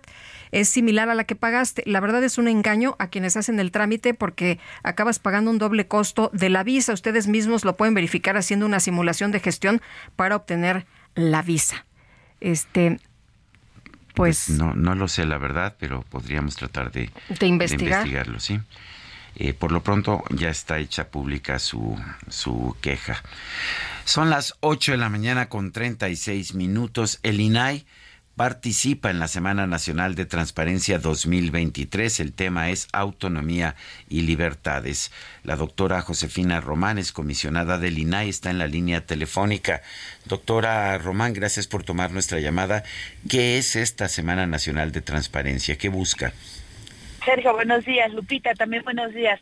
Mira, en la Semana Nacional de Transparencia desde el INAI lo que buscamos es posicionar el tema de transparencia y el derecho de acceso a la información pública, con un tema también que sea transversal, en este caso autonomía, evidentemente. Eh, en México tenemos órganos constitucionalmente autónomos, uno de ellos es el INAI, somos instituciones importantes para la democracia mexicana. Entonces, bueno, queremos hoy reflexionar, analizar, discutir este tema. Eh, además, es importante decir que no solo en Ciudad de México, hoy hacemos la inauguración desde las oficinas del INAI, pero eh, a partir del martes estaremos fuera del país. El martes en Mérida, Yucatán, el miércoles en Morelia, el jueves en Tamaulipas, en Tampico, y cerramos la Semana Nacional de Transparencia el viernes en Tijuana, Baja California. Doctora, cuéntenos de la importancia de la autonomía de las instituciones, pero también de las libertades. ¿Qué es lo que se va a, a ver en este en esta Semana Nacional de Transparencia y por qué son tan importantes estos dos temas? Sí, mira, hemos eh, identificado como tema principal autonomía y libertades, pero vamos a hablar, por ejemplo, del papel que tiene el INAI en diferentes posiciones.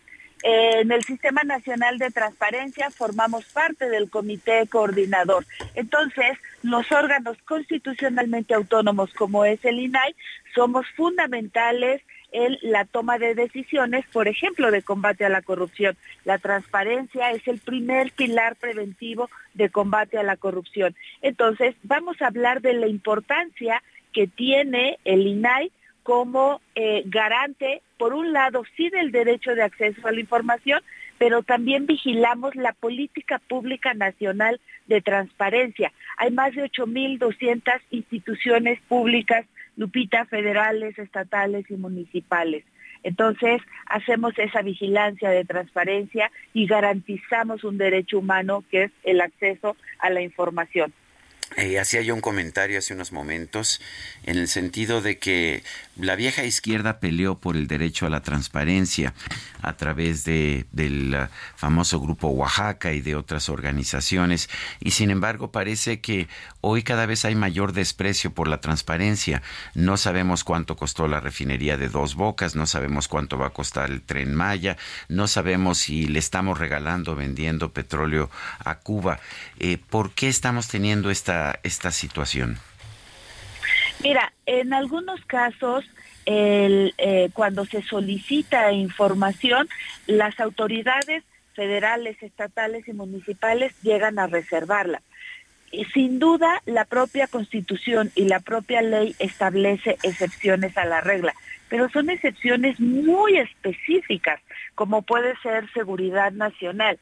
El tema es que se utilice el término de seguridad nacional para otro tipo de situaciones que realmente no lo son, porque entonces es cuando se está escondiendo información.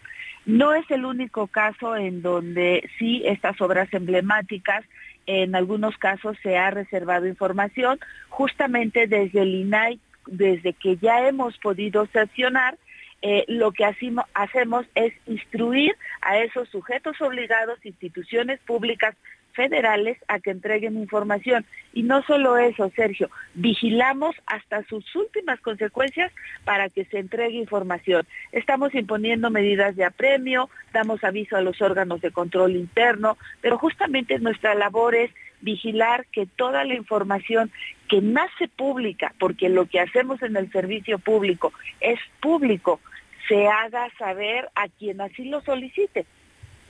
Eh, doctora, preguntarle también un tema que es muy relevante, que se va a resolver al parecer hoy o a lo largo de esta semana, esta controversia, ¿no? Que está por resolverse, la controversia constitucional que interpuso el INAI. Eh, pues ante la Suprema Corte de Justicia en contra del Senado de la República por la omisión en la designación de los comisionados faltantes del instituto. Cuéntenos.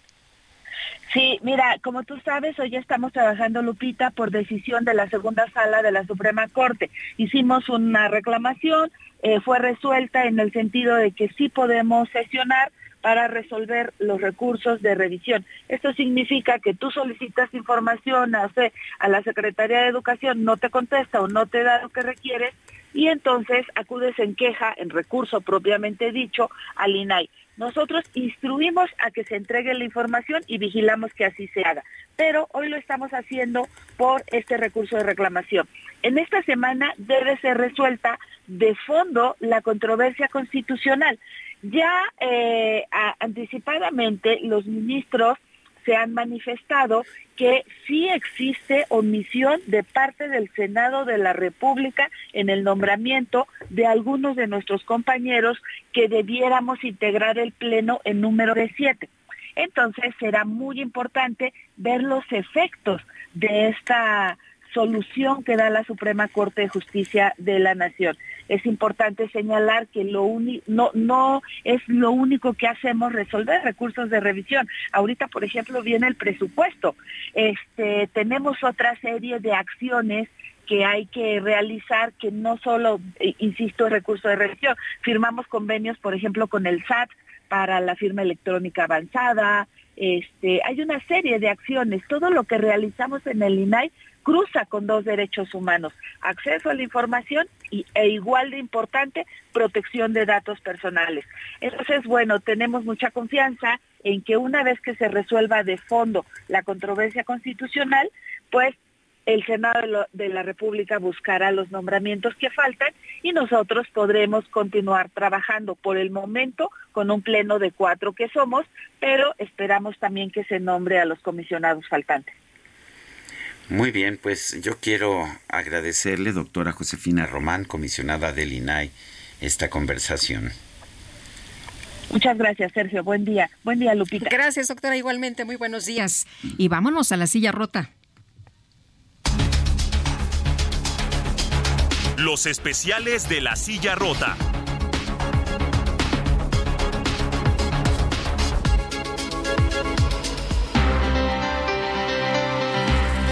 Jorge Ramos, director ejecutivo de La Silla Rota. Qué gusto saludarte. ¿De qué nos eh, enteras esta mañana? ¿Qué nos invitas a leer? Lupita, bienvenida, muy buenos Gracias. días, Sergio, auditorio. Pues eh, fíjate, Lupita, que Valentina realizaba una escultura en su clase de arte y cultura. Cur- Cursaba sexto año de primaria y tenía 12 años de edad cuando el 9 de mayo de 2013 sobrevino el accidente y comenzó un penoso peregrinar por hospitales públicos que le negaban la atención médica que necesitaba con urgencia. Esto llevó a Valentina, es un nombre ficticio, a perder la vista en el ojo izquierdo ante la indolencia también de autoridades educativas.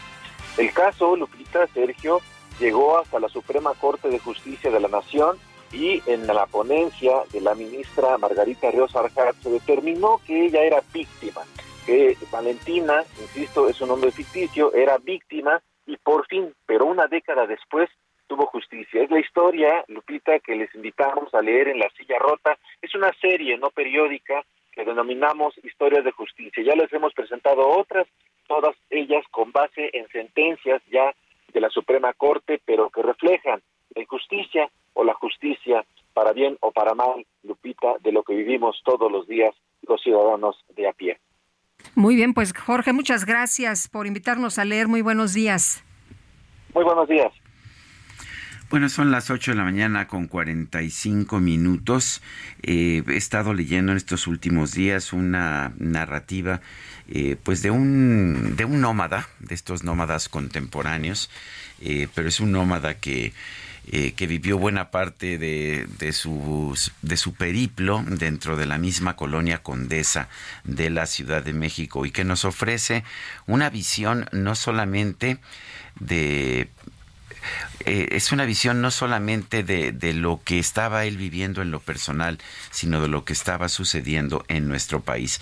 La novela se llama Todo lo de Cristal y es del escritor Rafael Pérez Gay, a quien me da mucho gusto saludar esta mañana. Rafa Pérez Gay, he estado leyendo realmente con mucho placer eh, esta pues esta serie de, de viñetas que nos ofreces de los de las distintas direcciones en que te tocó vivir en esa familia peripatética en la que vivías. Cuéntanos de dónde te surgió la idea de ofrecer esta esta obra.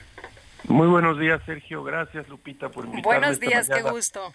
aquí a, a platicar con ustedes eh, sobre todo lo de Cristal, que es la, la novela, el informe, digo yo, que está circulando y que es efectivamente, como dice Sergio, el registro del acompañamiento que un niño hace con su familia durante 22 mudanzas, 22 veces en las cuales tomaron, eh, la mamá llegaba con eh, las cajas de Fab Roma, las, eh, eh, las hermanas saltaban sobre los closets, los muebles se movían, llegaba un camión, no de mudanza, porque ese era muy caro, sino de esos camiones que estaban afuera de los mercados y que transportan frutas y verduras, y vámonos a otro lugar.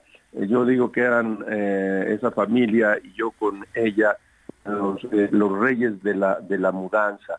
es la historia, y me preguntas cómo, cómo se me ocurrió, por qué me metí en esta aventura narrativa, eh, es la historia de un hombre adulto que empieza a, digo yo, a abrir las puertas, le llamo, del invierno de su vida, y busca ese adulto encontrarse con el niño que fue para conocerse eh, a sí mismo, para revelar al- algo de la condición humana, que es lo que a mí me interesa eh, o es parte de la literatura a la cual soy afín. Y en ese, eh, en ese trayecto había también que empezar a hablar de una ciudad que era la Ciudad de México, digamos 64, 74, Sergio, Lupita, y, eh, y los aires que entraban a esa casa a través de unos artefactos que tanto para Sergio como para Lupita como para mí ya nunca pudimos deshacernos de ellos, los periódicos. Siempre los periódicos estaban en la mesa, uno era el viejo periódico Excelsior que dirigía Rodrigo del Llano, después también Julio Scherer, y el otro era pues casi el oponente, diría yo, que era el Heraldo de México de, de Alarcón. Esos periódicos traían el viento de la ciudad, del país y de la familia, esta familia un tanto gitana, que huía de acreedores, pero que también era una familia gitana.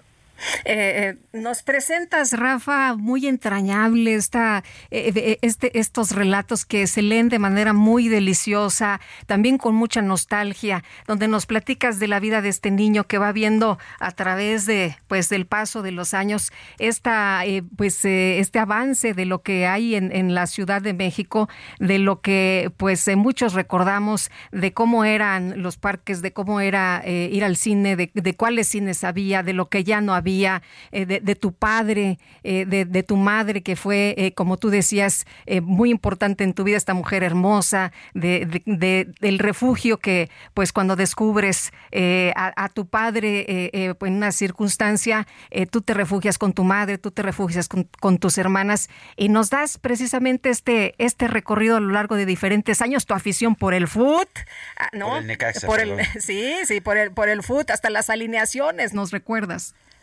Este hombre del que yo les, este hombre adulto que para eh, efectos de esta charla y de esta entrevista con ustedes soy yo mismo, eh, se da cuenta que, su, que el recuerdo que tiene de su infancia es un poco turbio porque han pasado los años. Eh, tú eres muy joven, Lupita, pero Sergio no tanto. Entonces, vamos a, el, el- el, recuerdo pues se va poniendo turbio. Entonces decide asistir a la hemeroteca para ver si sus recuerdos coinciden con la memoria colectiva. De modo que el libro tiene, desde luego, una memoria personal y al mismo tiempo una memoria colectiva, que es la memoria de la ciudad. Por eso, como muy bien dices, Lupita, aparecen carteleras cinematográficas, alineaciones de fútbol, las peli- los cartoncitos que se les llamaban a, las, ah, a los anuncios que estaban afuera de los cines, el cine Roble, el cine Chapultepec, y el, el momento en el que por primera vez el taladro entra al asfalto de la, perdónenme, estoy algo ronco, el- al asfalto de la Ciudad de México para que se empiece a construir el metro, el metro de la Ciudad de México, y aparece por ahí también una figura importantísima en la en la historia de la Ciudad de México, que es Ernesto P. Uruchurtu, el regente de hierro, eh, este que cambió eh, notablemente a la ciudad, que hizo una obra pública impo- importante, ni más ni menos que construyó la, la Merced en aquellos años, pero que era un furioso anticomunista y con una sospechosa obsesión por acabar con la noche y con lo que ocurría en la noche, los bares, los cabarets. Anticomunista y moralista, ¿no? Absolutamente, sí. Me Si no fueran que, prohibió ¿no? bailar, que no se podía bailar en un restaurante si te parabas a bailar en un restaurante en los tiempos de, Chu- de Uruchurtu y quedó, eh, te, te pedían que por favor te sentaras, que porque les ponían una multa si te ponías a bailar. Así es, ese- eso, eso es exacto. De modo que, bueno, esa ciudad, esa, eso que yo llamo esa memoria colectiva, va pasando mientras este niño pues eh, tiene esta iniciación, en ese sentido también es un, es un informe de, de, iniciación, por eso los capítulos terminan diciendo muchas veces, así conocí la culpa, así conocí la lealtad, así conocí el sexo, eh, de pues, un niño que empieza a tener recuerdos o, o recuerdos que van a partir de los cinco, de los seis años más o menos. Oye, co- coincido contigo, pinche Hernández, ¿no? Exactamente. Bueno, eh, dices, dices, eh, le tocas un punto importante. Claro, era una escuela pública, cuando las escuelas públicas estaban armadas incluso para poder competir con las escuelas, con las escuelas privadas. Eso se ha perdido. También era otra ciudad, era una ciudad en la cual un niño de 11 años podía subirse a un camión y llegar a su casa eh, sin, sin demasiados contratiempos. Eh, los parques eran de, los, de las niñas y de los niños y luego eso con el tiempo se fue se fue acabando y sí tiene un toque nostálgico yo digo que la estaba yo el otro día pensando dije bueno es que la nostalgia la nostalgia es la es la hija compasiva de la memoria es decir es eso no es solo decir eran tiempos mejores sino regresar con el recuerdo a ese lugar en el cual un día nos sentimos que pertenecíamos a algo a alguien y que veníamos de algún lugar preciso eh, insistes mucho, Rafael, en hablar de este señor Maduro que, que ve al pasado y de este niño. Eh, ¿Qué tanto es novela, qué tanto es recuerdo? Eh, le pregunto esto a Rafael Pérez Gay. Eh, yo, yo, yo creo, me, me haces una muy buena pregunta, Sergio, y te la quiero responder del siguiente modo. Yo, eh, eh, y ustedes dos me van a entender bien, yo empecé a escribir más cómodamente y con más libertad cuando derribé el muro que separa el periodismo de la literatura.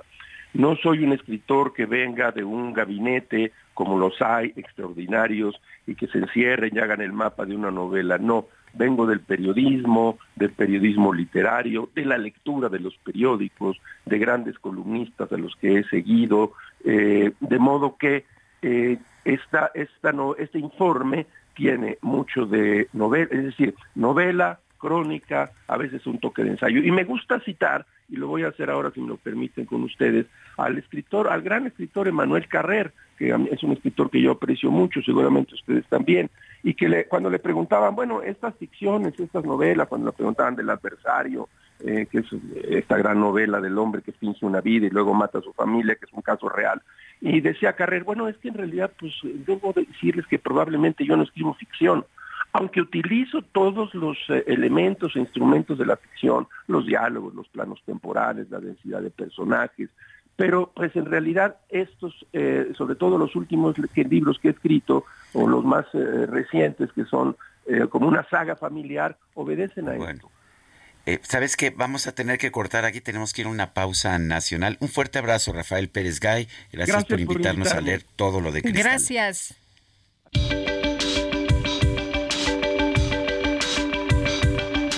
Sergio Sarmiento y Lupita Juárez quieren conocer tu opinión, tus comentarios o simplemente envía un saludo para ser más cálida esta mañana. Envía tus mensajes al WhatsApp 55 20 10 96 47.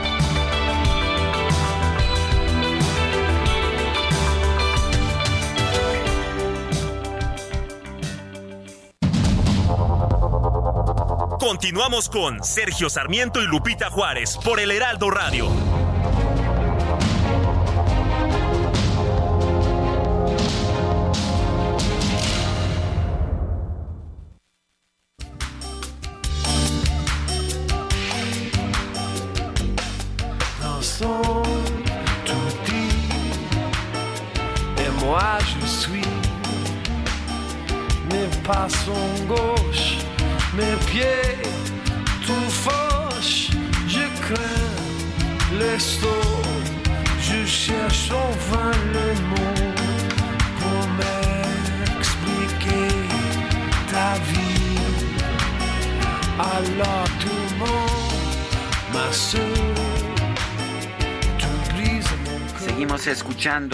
Música de Sting. Esto es La Belle Dame sans regret, la bella dama sin remordimientos y pues es una una hermosa canción. Yo no la conocía. Vamos a escuchar un poco.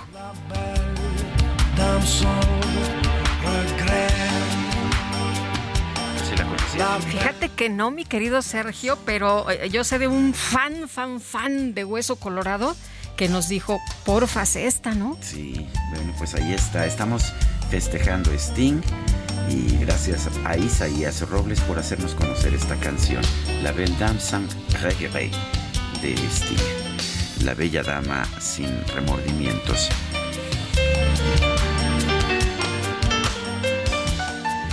Bueno, y tenemos, ah, tenemos mensajes de nuestro público, Lupita, adelante. Sí, vamos con ellos, mi querido Sergio, y agradecemos a todos nuestros amigos que nos escriban, por supuesto.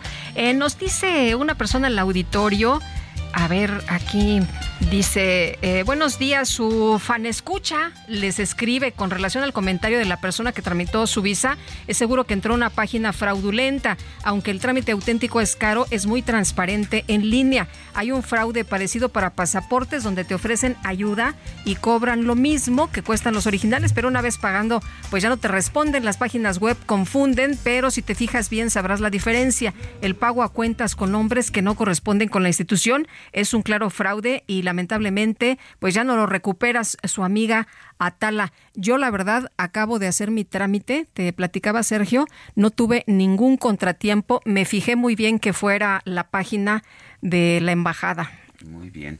Dice Aurora Rodríguez, felicidades por su programa. Ya casi como en Dinamarca, el sistema de salud, el señor Alfredo Rodríguez Vivanco tiene más de un año asistiendo al hospital 20 de noviembre para una operación de próstata. La han le han pospuesto la operación y ayer se tenía que internar. Por supuesto, le lo regresaron, que no hay camas, que vaya mañana para ver si ya hay cama. Pues sí, ya como Uf, Dinamarca. casi. ¿no? Muy cercano. Oye, nos dice otra persona, buen día, creo que la denuncia hecha al respecto de la solicitud y pago para trámite de visa, la persona la hizo en una página falsa. Hay varias que solo cambian una letra o fingen hacer la gestión de la visa. La página falsa comienza con UI y la oficial comienza con MX, Use Embassy. Eh, saludos, excelente programa. Soy el contador David Illescas. Contador, muchas gracias. y una señora Mónica con su hija dice que eh, trataron de entrar a la Biblioteca Central Silvestre Moreno Cora de la Suprema Corte de Justicia de la Nación. Dice, nos trataron como si fuéramos delincuentes, groseros, déspotas, que nada más era para abogados que fueron a hacer consultas y no para tomarse fotos. Fuimos vilmente discriminadas. Ándale. Pues no se vale, ¿no? No, pues ahí la Suprema Corte que nos escuchan, pues, Pues que sí. tomen nota. Ahí está, este, es en la Biblioteca Central Silvestre Moreno Cora, y la gente, pues, tiene deseos de visitar los edificios Pues sí. históricos y de entrar a una biblioteca. ¿Y cómo, cómo prohibirle a alguien entrar a una Imagínate. biblioteca porque no es abogado? Qué bárbaros. Ay, bueno, Coco, muchas gracias. Te mando un abrazo. Eh, me dice que qué bueno que ya estamos de regreso y un abrazo grande, grande. Bueno, son las nueve de la mañana con cinco minutos. Quien no te va, no te ha dado un abrazo de No, regreso es Mónica. Pero nos queremos, nos queremos. Sí, ¿cómo estás, Sergio? bien, Mónica. Muy Eh, bien. Desde que éramos chiquillas. Desde que éramos adolescentillas, Sí. Nos queremos. ¿Cómo Y estás, mi Te doy la Estuvieron bienvenida. en la misma escuela, Sí, ¿verdad? sí. estudiamos. Dieci- ¿Tiene? 17 años, 18 años. ¿De conocernos? Eh, eh, no, No. de- a, a esa edad nos Ah, conocimos. sí, 18. digo, de 18. co- No, no, yo terminé antes. Ya hace muchos ayeres, pero bienvenida, mi querida Lupita. Gracias, Te veo muy gracias, bien. Moni, Bronceada, gracias. ¿eh? ¿Qué tal? Eh, qué bonito color. Muchas Te dio el sol, ¿verdad? Me dio el sol.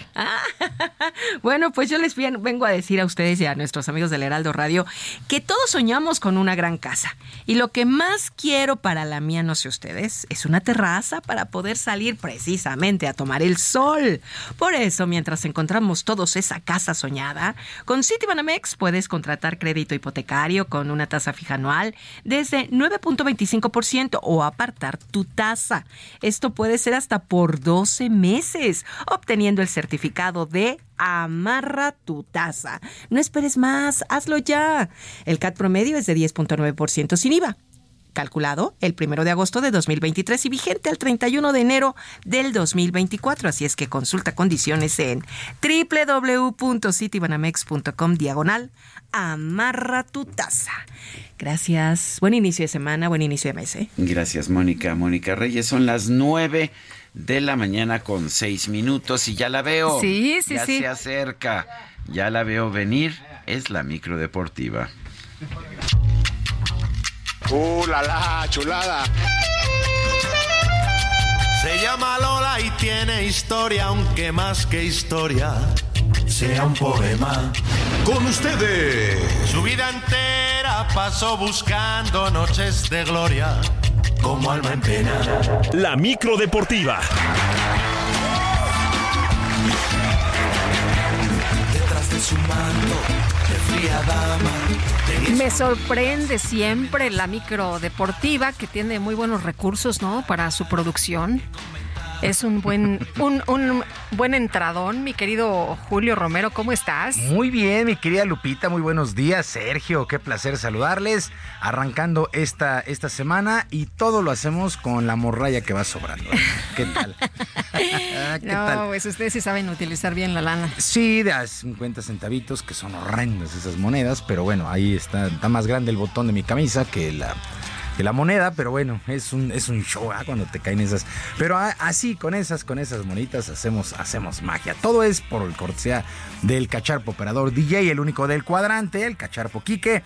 Y pues estamos trae arrancando. ¿eh? Trae ahí a don Emanuel. Está, es el, Es el es- cacharpo y trae el cacharpito. Exactamente, es el Cacharpito, es el rector de la Universidad Autónoma Cacharpiana de México. Entonces, ahí lo tenemos instruyendo a la gente. Lo que sí es que no le duran, pero bueno, ahí ya es, ese es otro asunto, pero bueno. Vámonos con la lámina, vamos Ve nada echando más la, lámina. cara del pobre Manuel. Eh, no, no, no, eh, no, bueno, él sí ya lleva un buen rato, ¿no? Otros hasta dos, dos horas, Ah, ¿no? Dice que es que se gradúan y pasan a. Sí, sí, sí, Pasan a pasan. mejor sé si significa eso. pasan un mejor nivel. ay, ay, ay, bueno, pasan a hacer cuestiones administrativas, pero bueno. Eso es. Y ganan más que el cacharpo. Sí, a veces sí, sí, a veces sí. Pero bueno, en fin, vámonos echando la lámina informativa este lunes. Hay un montón de cosas que platicar, un fin de semana bastante intenso. Y nos arrancamos con la jornada 10 del torneo de apertura del balompié local. Resultados completos. El equipo de Puebla venció 3 por 2 al Atlas. Querétaro empató 1 con León. Cruz Azul regresó a la senda del triunfo. Venció 2 por 1 al San Luis. Los Cholos de Tijuana golearon 5 por 1 a Juárez FC. Pachuca y Necaxa empataron a 1 en el Estadio Azteca. Las Águilas del América derrotaron 1 por 0 a los Pumas de la Universidad. Ambos equipos salieron muy alterados luego de lo que ha sido el arbitraje de Víctor Alfonso Cáceres, quien tuvo que ir al bar para marcar el penalti que le dio el triunfo a las Águilas. Por lo pronto, Antonio Mohamed, técnico de Pumas, habló al respecto. No, no voy a dar una opinión del árbitro. Creo que obedece, nada más. Es una persona que obedece. Vino a obedecer órdenes. Es difícil. Contra todo es difícil. Tenés a los dos minutos los, do- los dos laterales amonestados. Es muy difícil así. Eh, y después, bueno, después vieron todos ustedes, lo vieron. Lo que pasó en la jugada del, penal, ¿no? Así que lo importante es que a nosotros nos, sirva como aprendizaje. Por un beso de la placa daría. Pero el asunto, el asunto no terminó ahí. El propio Mohamed se hizo de palabras con la banca del América prácticamente al término del duelo. ¿Qué sucedió? El delantero de las Águilas, Henry Martín, explicó la situación. Todavía no está- había acabado el partido, se estaba yendo él y pasa junto a nosotros y nos empieza así que señas de que se pagó, de que se amañó el partido. Sí, es algo, algo fuerte. A ver si, si eso hay video, no sé si pueda suceder algo, ¿no? Eh, lamentable, lamentable porque se mancha el juego cuando las cosas no, no fueron así. Ellos se plantaron muy bien en la cancha, se hicieron un gran partido y también hay que, hay que saber perder.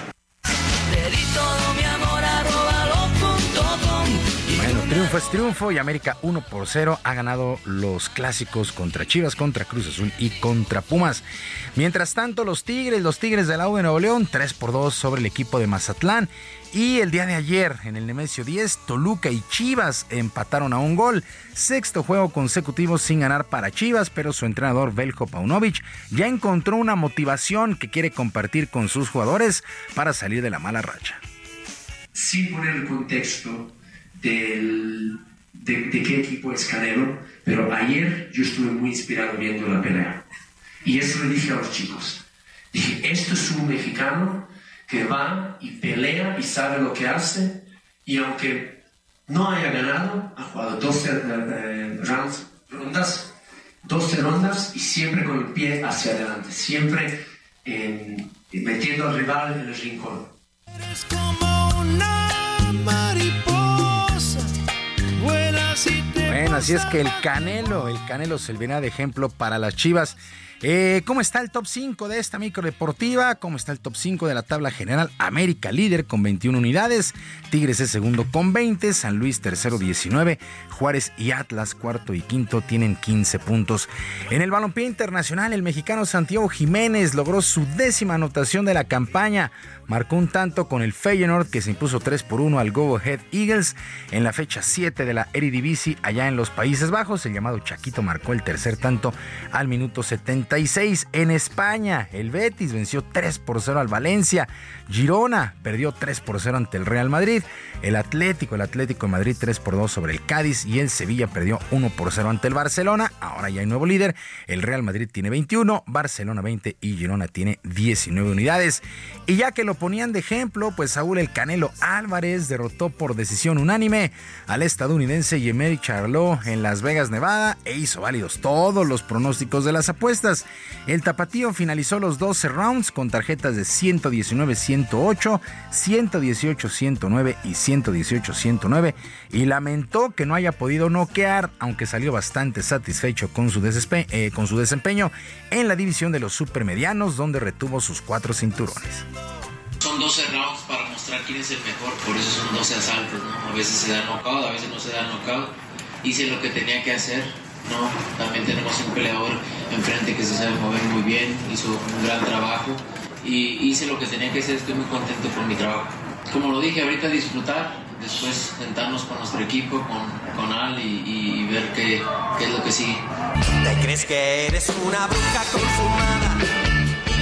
Pues ahí está el triunfo de Saúl El Canelo Álvarez, que pues eh, sí llama la atención y todo, pero sigo pensando que le falta ese triunfo, ese triunfo contundente, ese triunfo importante. A Saúl El Canelo Álvarez es un gran boxeador, se prepara extraordinariamente bien, pero de repente sus peleas se quedan cortas. Semana 4 en el fútbol americano de la NFL. Semana 4, qué resultados y semana de palizas, por cierto. Y arrancamos con la de los Jaguares de Jacksonville, que le pegaron 23 a 7 a los Halcones de Atlanta en un juego que se disputó en Wembley. Se disputó en Wembley, allá en Londres. Ah, mientras tanto, el equipo de los Bills de Buffalo 40-28 venció a los Delfines de Miami. El equipo de Miami ya perdió el invicto. Los que sí se mantienen sin conocer la derrota son los 49 de San Francisco que vencieron 35 a 14 a los Cardenales de Arizona 4-0. Los Vaqueros de Dallas volvieron a ganar 38 a 3 sobre los Patriotas de Nueva Inglaterra en un muy, pero muy buen duelo. Los eh, Commanders de Washington perdieron 34 a 31 ante las Águilas de Filadelfia. Filadelfia es el otro equipo que está invicto, solamente 2 con 4 y 0, San Francisco y Filadelfia. Para el día de hoy, el clásico lunes por la noche, los Halcones Marinos de Seattle, con récord de 2 ganados y un perdido, enfrentan a los Gigantes de Nueva York, un triunfo y dos descalabros, 18 horas con 15 minutos este lunes por la noche y llega a su fin esta semana, esta semana 4 en la NFL. También llegó a su fin el Baseball Fan Fest, que por primera ocasión contó con la participación de cuatro equipos de la Liga Mexicana del Béisbol del Pacífico aquí en la Ciudad de México, en el estadio del Frainano. Venados de Mazatlán, los campeones cañeros de los Mochis, Sultanes de Monterrey y Charros de Jalisco tuvieron juegos de pretemporada. Un viejo conocido de la afición, ya que jugó en Diablos Rojos, el jardinero central Carlos Figueroa, señaló que ha sido una gran experiencia para todos el jugar en una plaza como la CDMX. No, pues a todos les gustó bastante. Yo creo que ha habido muy buen ambiente en el estadio. Yo creo que, pues para lo personal, regresar aquí al Frenano son unos muy buenos recuerdos. Buenos, malos y todo, pero buenos recuerdos estar aquí de vuelta. Y pero gran nivel en todos. Yo creo que pues, nos sirven de preparación para nosotros para el inicio de esta temporada. Y pues es contra los mismos que nos vamos a enfrentar. Y qué mejor que, que aquí, en la, que aquí en la Ciudad de México. Tienes unos ojos que me invitan a probarte. Piel de durazno. Carlos Carlos Figueroa, ahora jardinero central de los Sultanes de Monterrey. Un muy buen evento de la Liga Mexicana del Pacífico aquí en la Ciudad de México. Sergio Lupita, amigos del auditorio, la información deportiva este lunes. Les recuerdo nuestras vías de comunicación en ex Twitter. En ex Twitter estoy en arroba jromerohb, arroba jromerohb. Además del barrio deportivo, el barrio deportivo en YouTube, de lunes a viernes a las 7 de la noche, con mucha, pero mucha diversión. Que tengan un extraordinario lunes y una mejor semana. Muchas gracias, mi querido Julio Romero. Muy buenos días. Buenos días. Lluvia Por la noche solecito en la mañana, agüita de coco, sirena en la playa, mi sal, mi pimienta, mi niña mimada.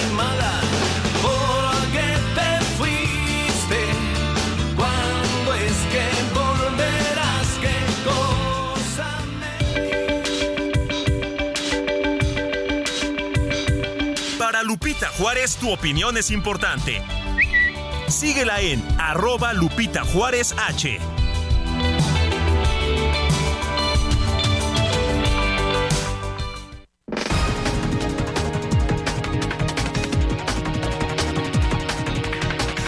Son las 9 con 17 minutos. Vamos a un resumen de la información. Desde Palacio Nacional, el presidente López Obrador llamó a sus adversarios a no comer ansias ante el fin de su sexenio. Aseguró que va a seguir adelante con la transformación del país.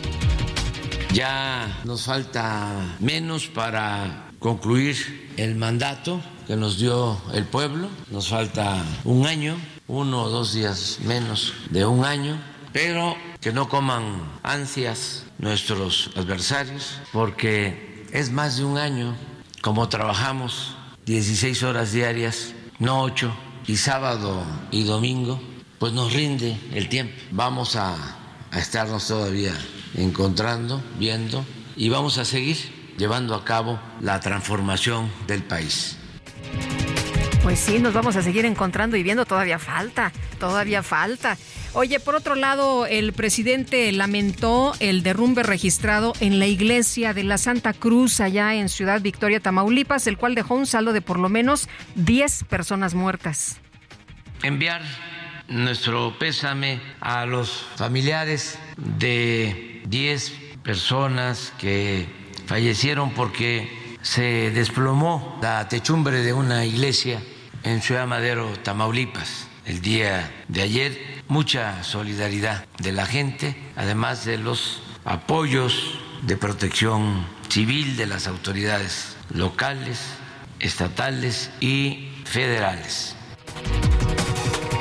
La coordinadora del Consejo Ciudadano del Sistema Nacional de Búsqueda, Virginia Garay, calificó como una burla el nombramiento de Rosendo Gómez Silván como nuevo titular del Centro Nacional de Identificación de Identificación Humana.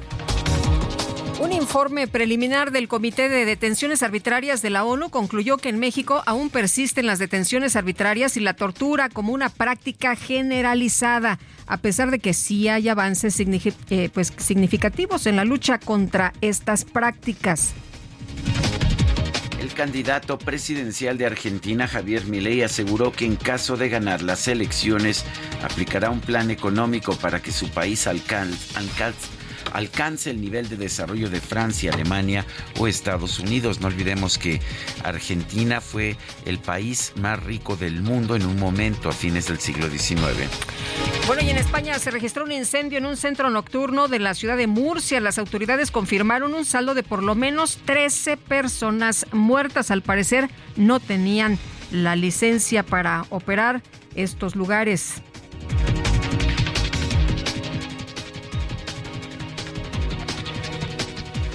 Soy tu amigo fiel. Yo soy tu amigo fiel. Y si un día tú te encuentras lejos, Pues a través de TikTok, una usuaria mexicana llamada Andrea dio a conocer que comenzó una amistad con un asaltante. Después de que este le robó el celular a su exnovio, la contactó para advertirle que estaba siendo víctima de una infidelidad. Explicó que entre los mensajes del teléfono había pruebas de que su pareja tenía intimidad con muchas mujeres, incluida su ex esposa, con quien estaba esperando un hijo sin que Andrea lo supiera. yo también. No hay nada que no pueda hacer. Y pues ya empiezo a cotorrear con el asaltante, bueno, con, se llama Adrián, Adrián Tecueme. Me dice, oye, a tu marido le gustan las traviesas y me empieza a mandar capturas y fotos y yo así de, no mames, le dije, pues no es mi marido. Y ahí fue cuando yo dije, no, es que este, pues no es broma, sí, sí le quitaron el celular. Dije, porque pues si fuera uno de sus amigos, no lo echaría de cabeza en ese aspecto, ¿no? Ay, pues, ¿qué te parece? Me parece, pues este, pues ahora sí que la verdad es la verdad, mejor que salga al aire. Pues la verdad sí. Oye, vámonos con toda la verdad. Alan Rodríguez, ¿qué nos tienes esta mañana? Muy buenos días. Lupita, Sergio, amigos, muy buenos días. Nos encontramos en la calle República de Brasil, muy cerca del cruce con República de Venezuela, frente a las instalaciones de la Secretaría de Educación Pública. En este punto se ha instalado un campamento por parte de directores de las escuelas de nivel básico del estado de Guerrero, quienes vienen a solicitar que les ajusten su sueldo, ya que llevan más de cinco años trabajando con el sueldo de maestros y sus responsabilidades son mucho mayores. Derivado de esta situación, tenemos el corte a la circulación que afecta a las personas que se están movilizando aquí en la zona del centro histórico de la Ciudad de México para que lo tomen en cuenta si es que van a andar por acá dentro de los próximos minutos. Es el reporte que tenemos. Continuamos al pendiente. Muchas gracias por la información. Muy buenos días. Excelente día, gracias. Gracias. Hasta luego, Alan Rodríguez. Bueno, y fueron asesinados dos encuestadores del partido Morena. Eh, allá en Chiapas. De hecho, fueron sacados de su hotel en el municipio de Juárez y sus cuerpos fueron localizados posteriormente atados de pies y manos en la carretera que va de estación Chontalpa a Malpasito, en el municipio de Huimanguillo, a casi una hora de donde fueron encontrados, de donde fueron secuestrados. Estos encuestadores son, ah, eran Cristian Landa Sánchez y José Luis Jiménez el- estaban junto con un mensaje en una cartulina que decía esto va para el gobierno.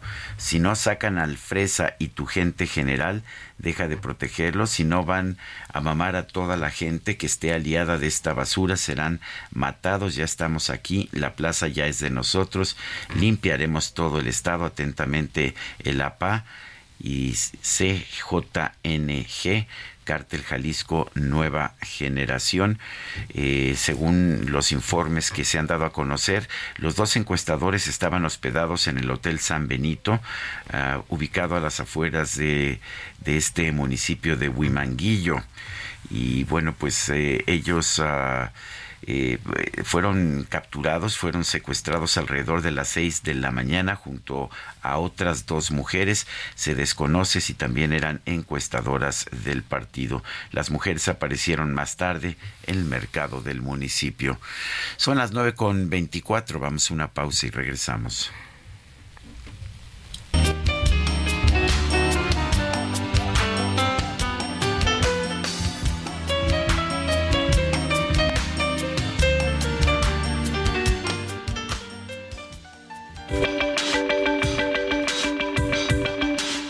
Sarmiento y Lupita Juárez quieren conocer tu opinión, tus comentarios o simplemente envía un saludo para hacer más cálida esta mañana. Envía tus mensajes al WhatsApp 55 20 10 96 47.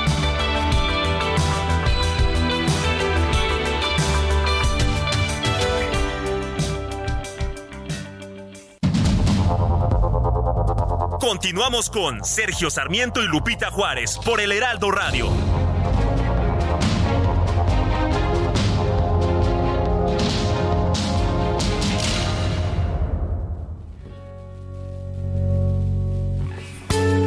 He deals the cards as a meditation.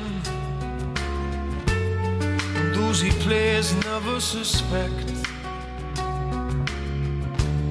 He doesn't play money he wins. He doesn't play for respect. He deals the cards to find the answer. The sacred geometry of chance. The hidden law of a probable outcome. The numbers lead a dance. That the spades are the swords of a soldier. I know that the clubs are weapons of war. Seguimos escuchando música de Sting. Esto es Shape of My Heart. la forma de mi corazón.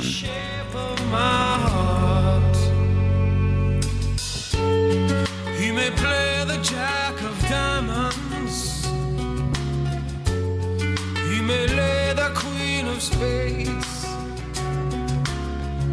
He may conceal a king in his hand while the memory of it fades.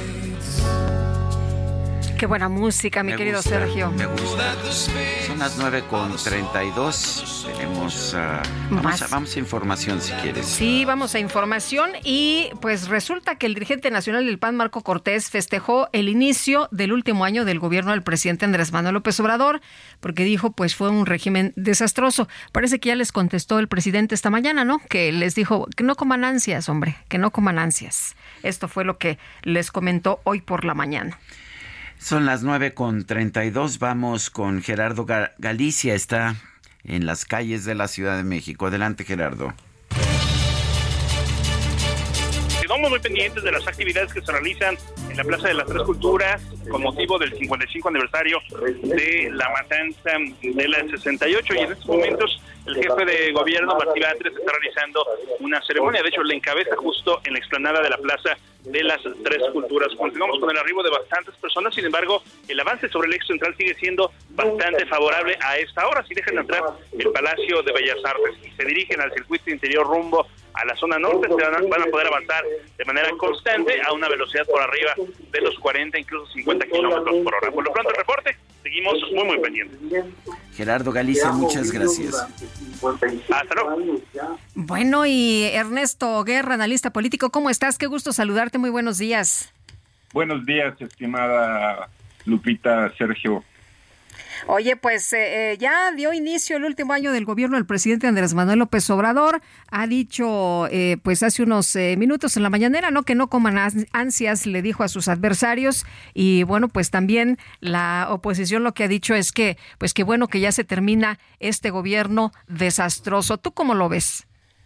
Pues mira, Lupita, Sergio, la verdad es que está a un año de terminarse esta este gobierno encabezado por Andrés Manuel López Obrador, donde hay altos y bajos, ¿no? En una evaluación quizá tendrá más negativos que positivos, deja ahí eh, de su compromiso, estos 100 compromisos que firmó al inicio de su gobierno, eh, algunas deudas eh, pendientes, algunas asignaturas pendientes de resolver. Una de ellas, evidentemente, la que en días pasados vimos una manifestación amplia y grande, que es el tema de la de Ayotzinapa, esta investigación que quedará pendiente y lo señala así en su documento de 100 compromisos, lo, lo señala como pendiente de resolver entre otras cosas como el desarrollo de fuentes de energía alternas, no renovables, nunca le interesó este tema, parece que eh, eso no era prioridad, lo deja ahí.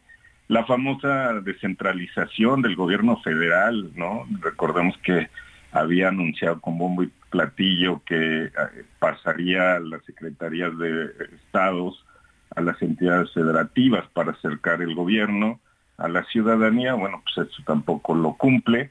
Y sobre todo, Sergio Lupita, el, el tema, digamos, de sus grandes obras, ¿no? Estas obras que van a marcar su, su sexenio justamente, ¿no? Eh, en este eh, posibilidad de dejarlos pues incompletas con, con esta intención que decía que el tren Maya el, el próximo primero de diciembre se entregaría, ¿no? Esta obra magna que completa 1.500 kilómetros de extensión que cruza cinco estados del sureste de la República.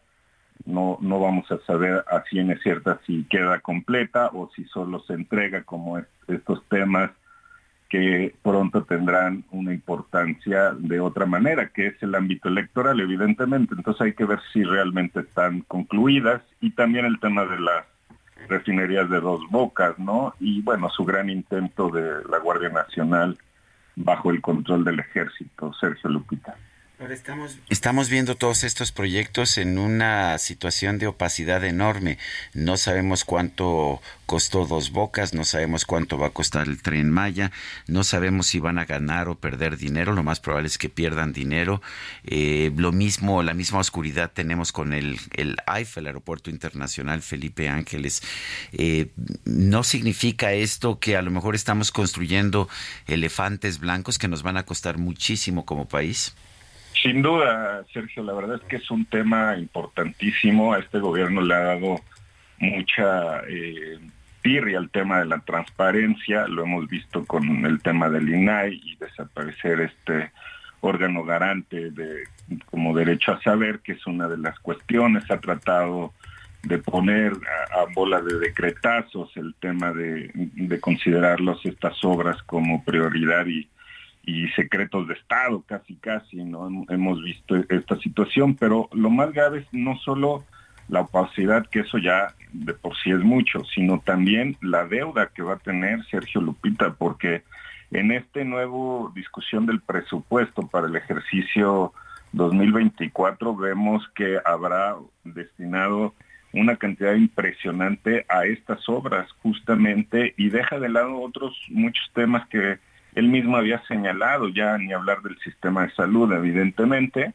y una gran deuda, que eso será un tema a resolver el siguiente año porque no vamos, a saber si justamente eh, al gobierno que entre, sea de que sea, este, le va a dejar las manos atadas justamente por estas obras faraónicas que han, que han sido eje de su gobierno y no vamos a saber si concluyen, terminan, cuánto costó al final y sobre todo, pues in- insisto, en el tema electoral buscando lo que viene, porque no, no tengo duda que el presidente seguirá en campaña, seguirá este, buscando su famoso plan C y estas cuestiones con quien hoy ya quedó como, como eh, aspirante a la presidencia de la República de su partido y de su movimiento.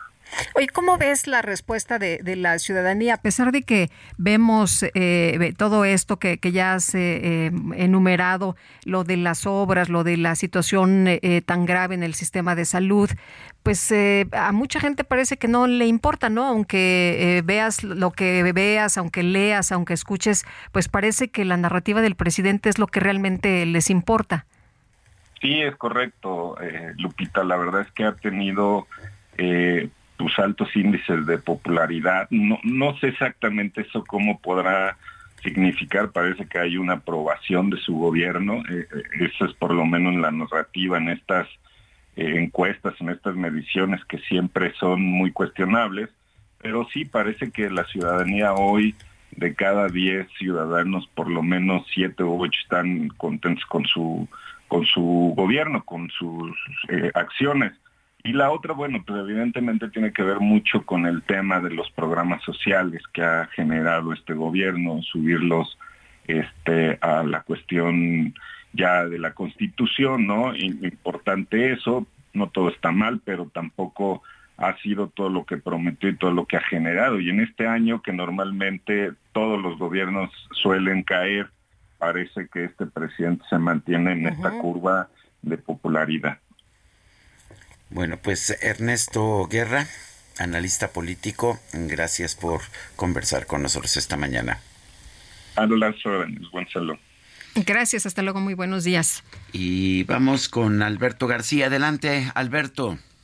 Sergio Lupita, muy buenos días. Qué gusto saludarlos. Amigos, les tenemos buenas noticias. Tenemos su entrada a un mejor futuro. Conozcan el nuevo BYD Dolphin, el hatchback 100% eléctrico que Liverpool trae para ti con un diseño inspirado en la estética marina y la mejor tecnología que solo BYD te puede ofrecer. Este es tu momento para entrar en la electromovilidad. Aparta tu Dolphin desde 10 mil pesos con tu distribuidor más cercano o en autosliverpool.com.mx. Además, por tiempo limitado, te regalamos el adaptador de carga al comprar tu BYD Dolphin. No esperes más por tu auto. Contamos con disponibilidad inmediata. Visítanos en tu concesionario BYD Liverpool más cercano. Estamos en Perisur, Galerías Insurgentes, Galerías Coapa, Plaza Satélite y Galerías Atizapán. Gracias por dejarnos ser parte de tu vida. Promoción válida hasta agotar existencias. Más información en tu distribuidor BYD Liverpool más cercano. Excelente inicio de semana. Muy bien, pues Alberto García, muchas gracias. Bueno, y vamos a platicar con Patricio Morelos, socio fundador de Poligrama. Patricio, qué gusto saludarte esta mañana. Muy buenos días. Hola, muy buenos días. Oye, pues eh, cuéntanos de esta eh, información que se da a conocer el día de hoy, que se publica en el Heraldo, sobre las preferencias, pero para jefe de gobierno. ¿Quién le gustaría, preguntan, que fuera el candidato de Morena a la jefatura de gobierno de la Ciudad de México? Y bueno, pues en Morena los eh, porcentajes están muy altos. Cuéntanos. Sí, la Ciudad de México, al ser la capital del país, genera mucho interés y hoy más que nunca la pregunta es quién encabezará los esfuerzos, quién tendrá esta candidatura del obradorismo y de la cuarta transformación. Pareciera ser, nos dicen los números, que hoy hay una lucha entre dos personajes, entre dos perfiles. Por un lado se encuentra Omar García Harfuch y por el otro lado se encuentra Clara Brugada. ¿Qué nos dicen hoy los números? Hay una ventaja, una ventaja importante de Omar García Harfuch, quien tendría más o menos 15%, 15 puntos de ventaja. Omar García Harfuch 35.9, Clara Brugada 20.2, Hugo López Gatel 9.8, Mariana Boy 5.7 y el ninguno, los indecisos nos dicen 28.4. Ese sería el dato de inicio. Eh, ¿Cómo ves eh, ya el pues el frente a frente de los partidos? ¿Qué nos dice la encuesta sobre quiénes se inclinan por Morena, quiénes se inclinan por la alianza de oposición? Mucho se ha platicado sobre esta posibilidad o sobre este riesgo de que Morena y la izquierda pudieran perder por primera vez en 27 años la capital del país.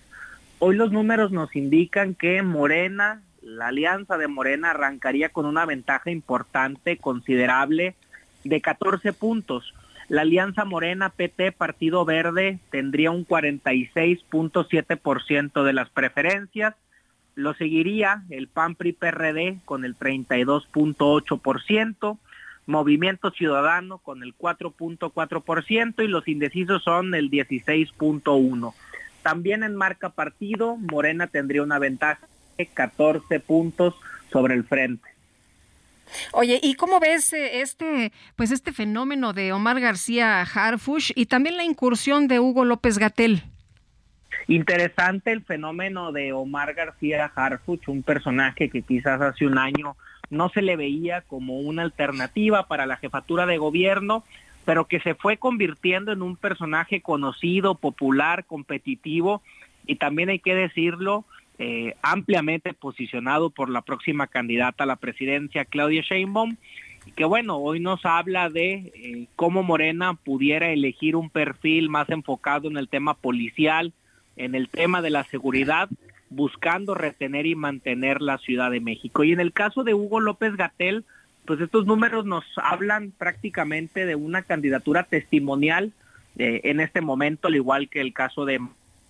Pero bueno, habría que ver si pudiera darse un fenómeno de declinaciones, cómo esto pudiera impactar en las preferencias del ciudadano y también esperar a ver cuáles van a ser esos dos perfiles que la Comisión Nacional de Encuestas de Morena eh, integre a este proceso y si esto pudiera también modificar la opinión de la ciudadanía.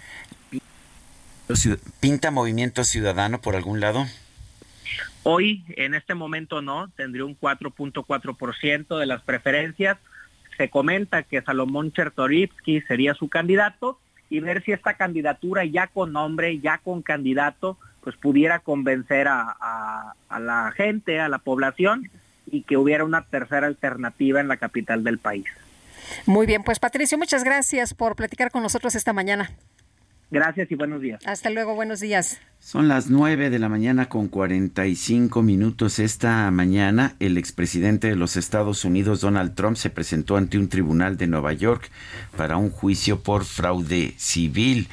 El uh, expresidente llegó este lunes al tribunal de Nueva York eh, para para dar comienzo a este juicio civil en su contra por fraude continuado durante años en la organización Trump. Es un caso impulsado por la Fiscalía del Estado de Nueva York y bueno, eh, se presentó Trump en medio de un fuerte dispositivo de seguridad. Trump advirtió que iba a acudir en persona para los argumentos orales con el objetivo de limpiar su nombre y su reputación pero no entró por la escalinata frontal en la que estaba pues apostada la prensa en la plaza de Foley Square, eh, sino que, que, lo hizo por una entrada lateral. El presidente entró en torno de las 9.30 de la mañana. Eh, a la Corte Suprema Estatal, es 9.30 de allá de Nueva York, 7.30 de la mañana de México, y junto con él entraron sus hijos Eric, Donald Jr. y otros socios acusados de inflar el valor de los activos de su empresa para obtener ventajas económicas. Bueno, y por otra parte, la Secretaría del Bienestar anunció que a partir de eh, hoy y al 31 de octubre comienza el registro de la pensión para el bienestar de las personas con discapacidad en el Estado de México para quienes tienen 30 a 64 años. Fernanda García, cuéntanos qué tal, muy buenos días. Sergio Lupita, ¿qué tal? Un saludo a ustedes y a su auditorio. Pues la Secretaría del Bienestar anunció que a partir de hoy y hasta el 31 de octubre iniciará el registro de la pensión para el bienestar de las personas con discapacidad en el Estado de México. Ariadna Montiel, secretaria del ramo, reconoció que esto es posible gracias a la suma de esfuerzos entre el presidente Andrés Manuel López Obrador y la gobernadora de la entidad, Delfina Gómez. El pasado viernes 29 de septiembre, ambos gobiernos firmaron el convenio en el municipio de Catepec, el cual establece la aportación del 50% de los recursos por parte del gobierno federal y el otro 50% del presupuesto aportado por el gobierno del Estado de México. Esto con el fin de que la pensión incluya a la población con discapacidad de 0 a 64 años. Por su parte, Ariadna Montiel señaló que en el Estado de México el padrón de derechohabientes que recibe esta pensión actualmente es de 93 mil personas con discapacidad y con la firma de este convenio se integrarán otros 155 mil mexiquenses. Además, añadió que este trámite se podrá realizar en los 125 municipios que están dentro del Estado de México y los mismos que tienen módulos de bienestar.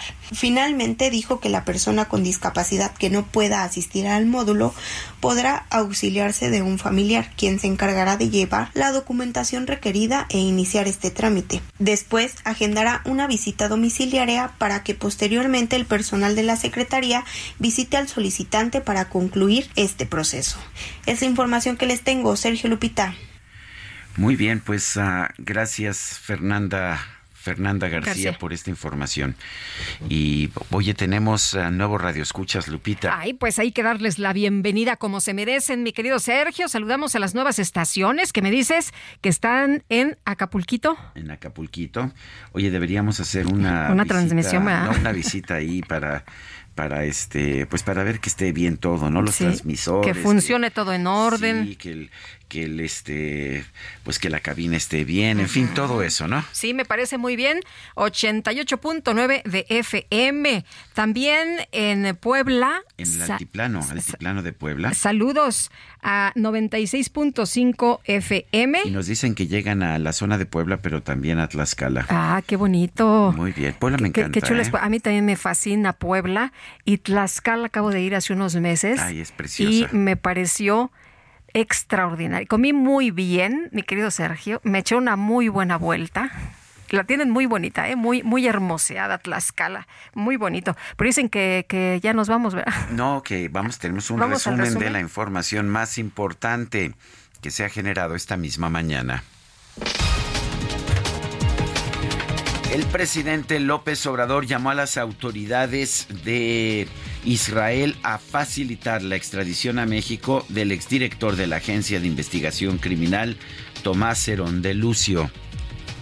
Esperemos que las autoridades de Israel ayuden en el caso de la extradición de señor Cerón, que está involucrado en el lamentable hecho de la desaparición de los jóvenes de Ayotzinapa, fundamentalmente en la creación de la llamada verdad histórica. El presidente López Obrador también lamentó la muerte de 10 mujeres migrantes originarias de Cuba a causa de un accidente carretero registrado en el estado de Chiapas.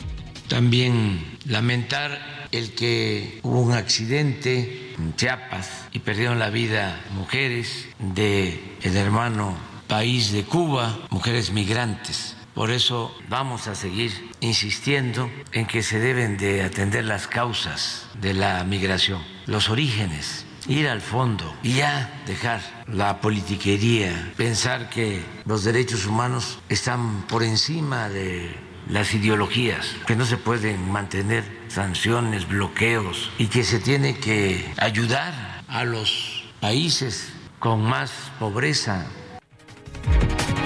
Bueno, pues quizás una solución para la pobreza de Cuba sería tener un sistema económico más racional, pero bueno, eh, finalmente supongo que son los cubanos en democracia, ah, que no hay elecciones, ¿verdad? No, Disculpe. no, sí, sí hay, sí hay. Ah, pero con un solo candidato, Sí, nada más todos con los el que candidatos, dice, el Partido Comunista. Claro, el partido en el poder. Bueno, la nueva directora de la Organización Internacional para las Migraciones, Amy Pope, reveló que el organismo analiza la creación de una oficina de movilidad segura en México.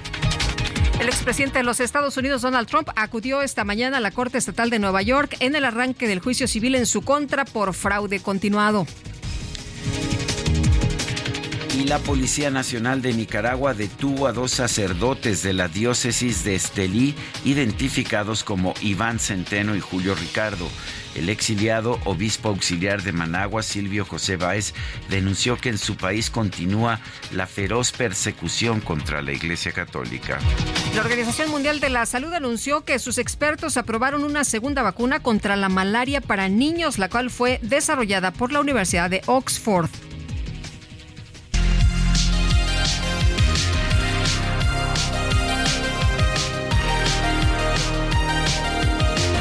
El cantante canadiense Abel McConnen Tefei, mejor conocido como The Weeknd, experimentó un momento de confusión durante su concierto en la Ciudad de México, que se llevó a cabo el viernes pasado.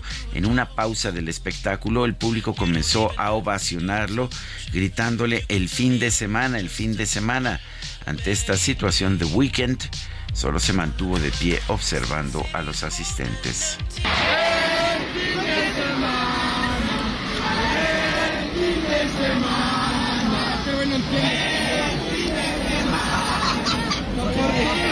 Thank you.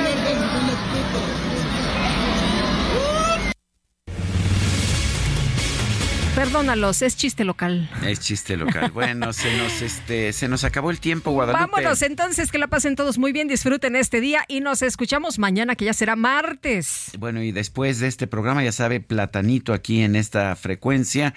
Y el mañana martes nos vemos aquí, ¿te parece, Lupita? Me parece muy bien. Nos escuchamos a las 7 en punto. Eh, sí, bu- buen horario. Buen Buena horario. hora para empezar. Muy bien, hasta entonces, gracias de todo corazón.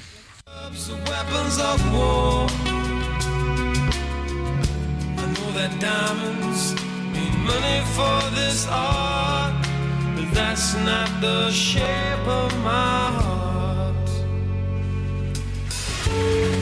He may play the jack of diamonds, he may lay the queen of spades.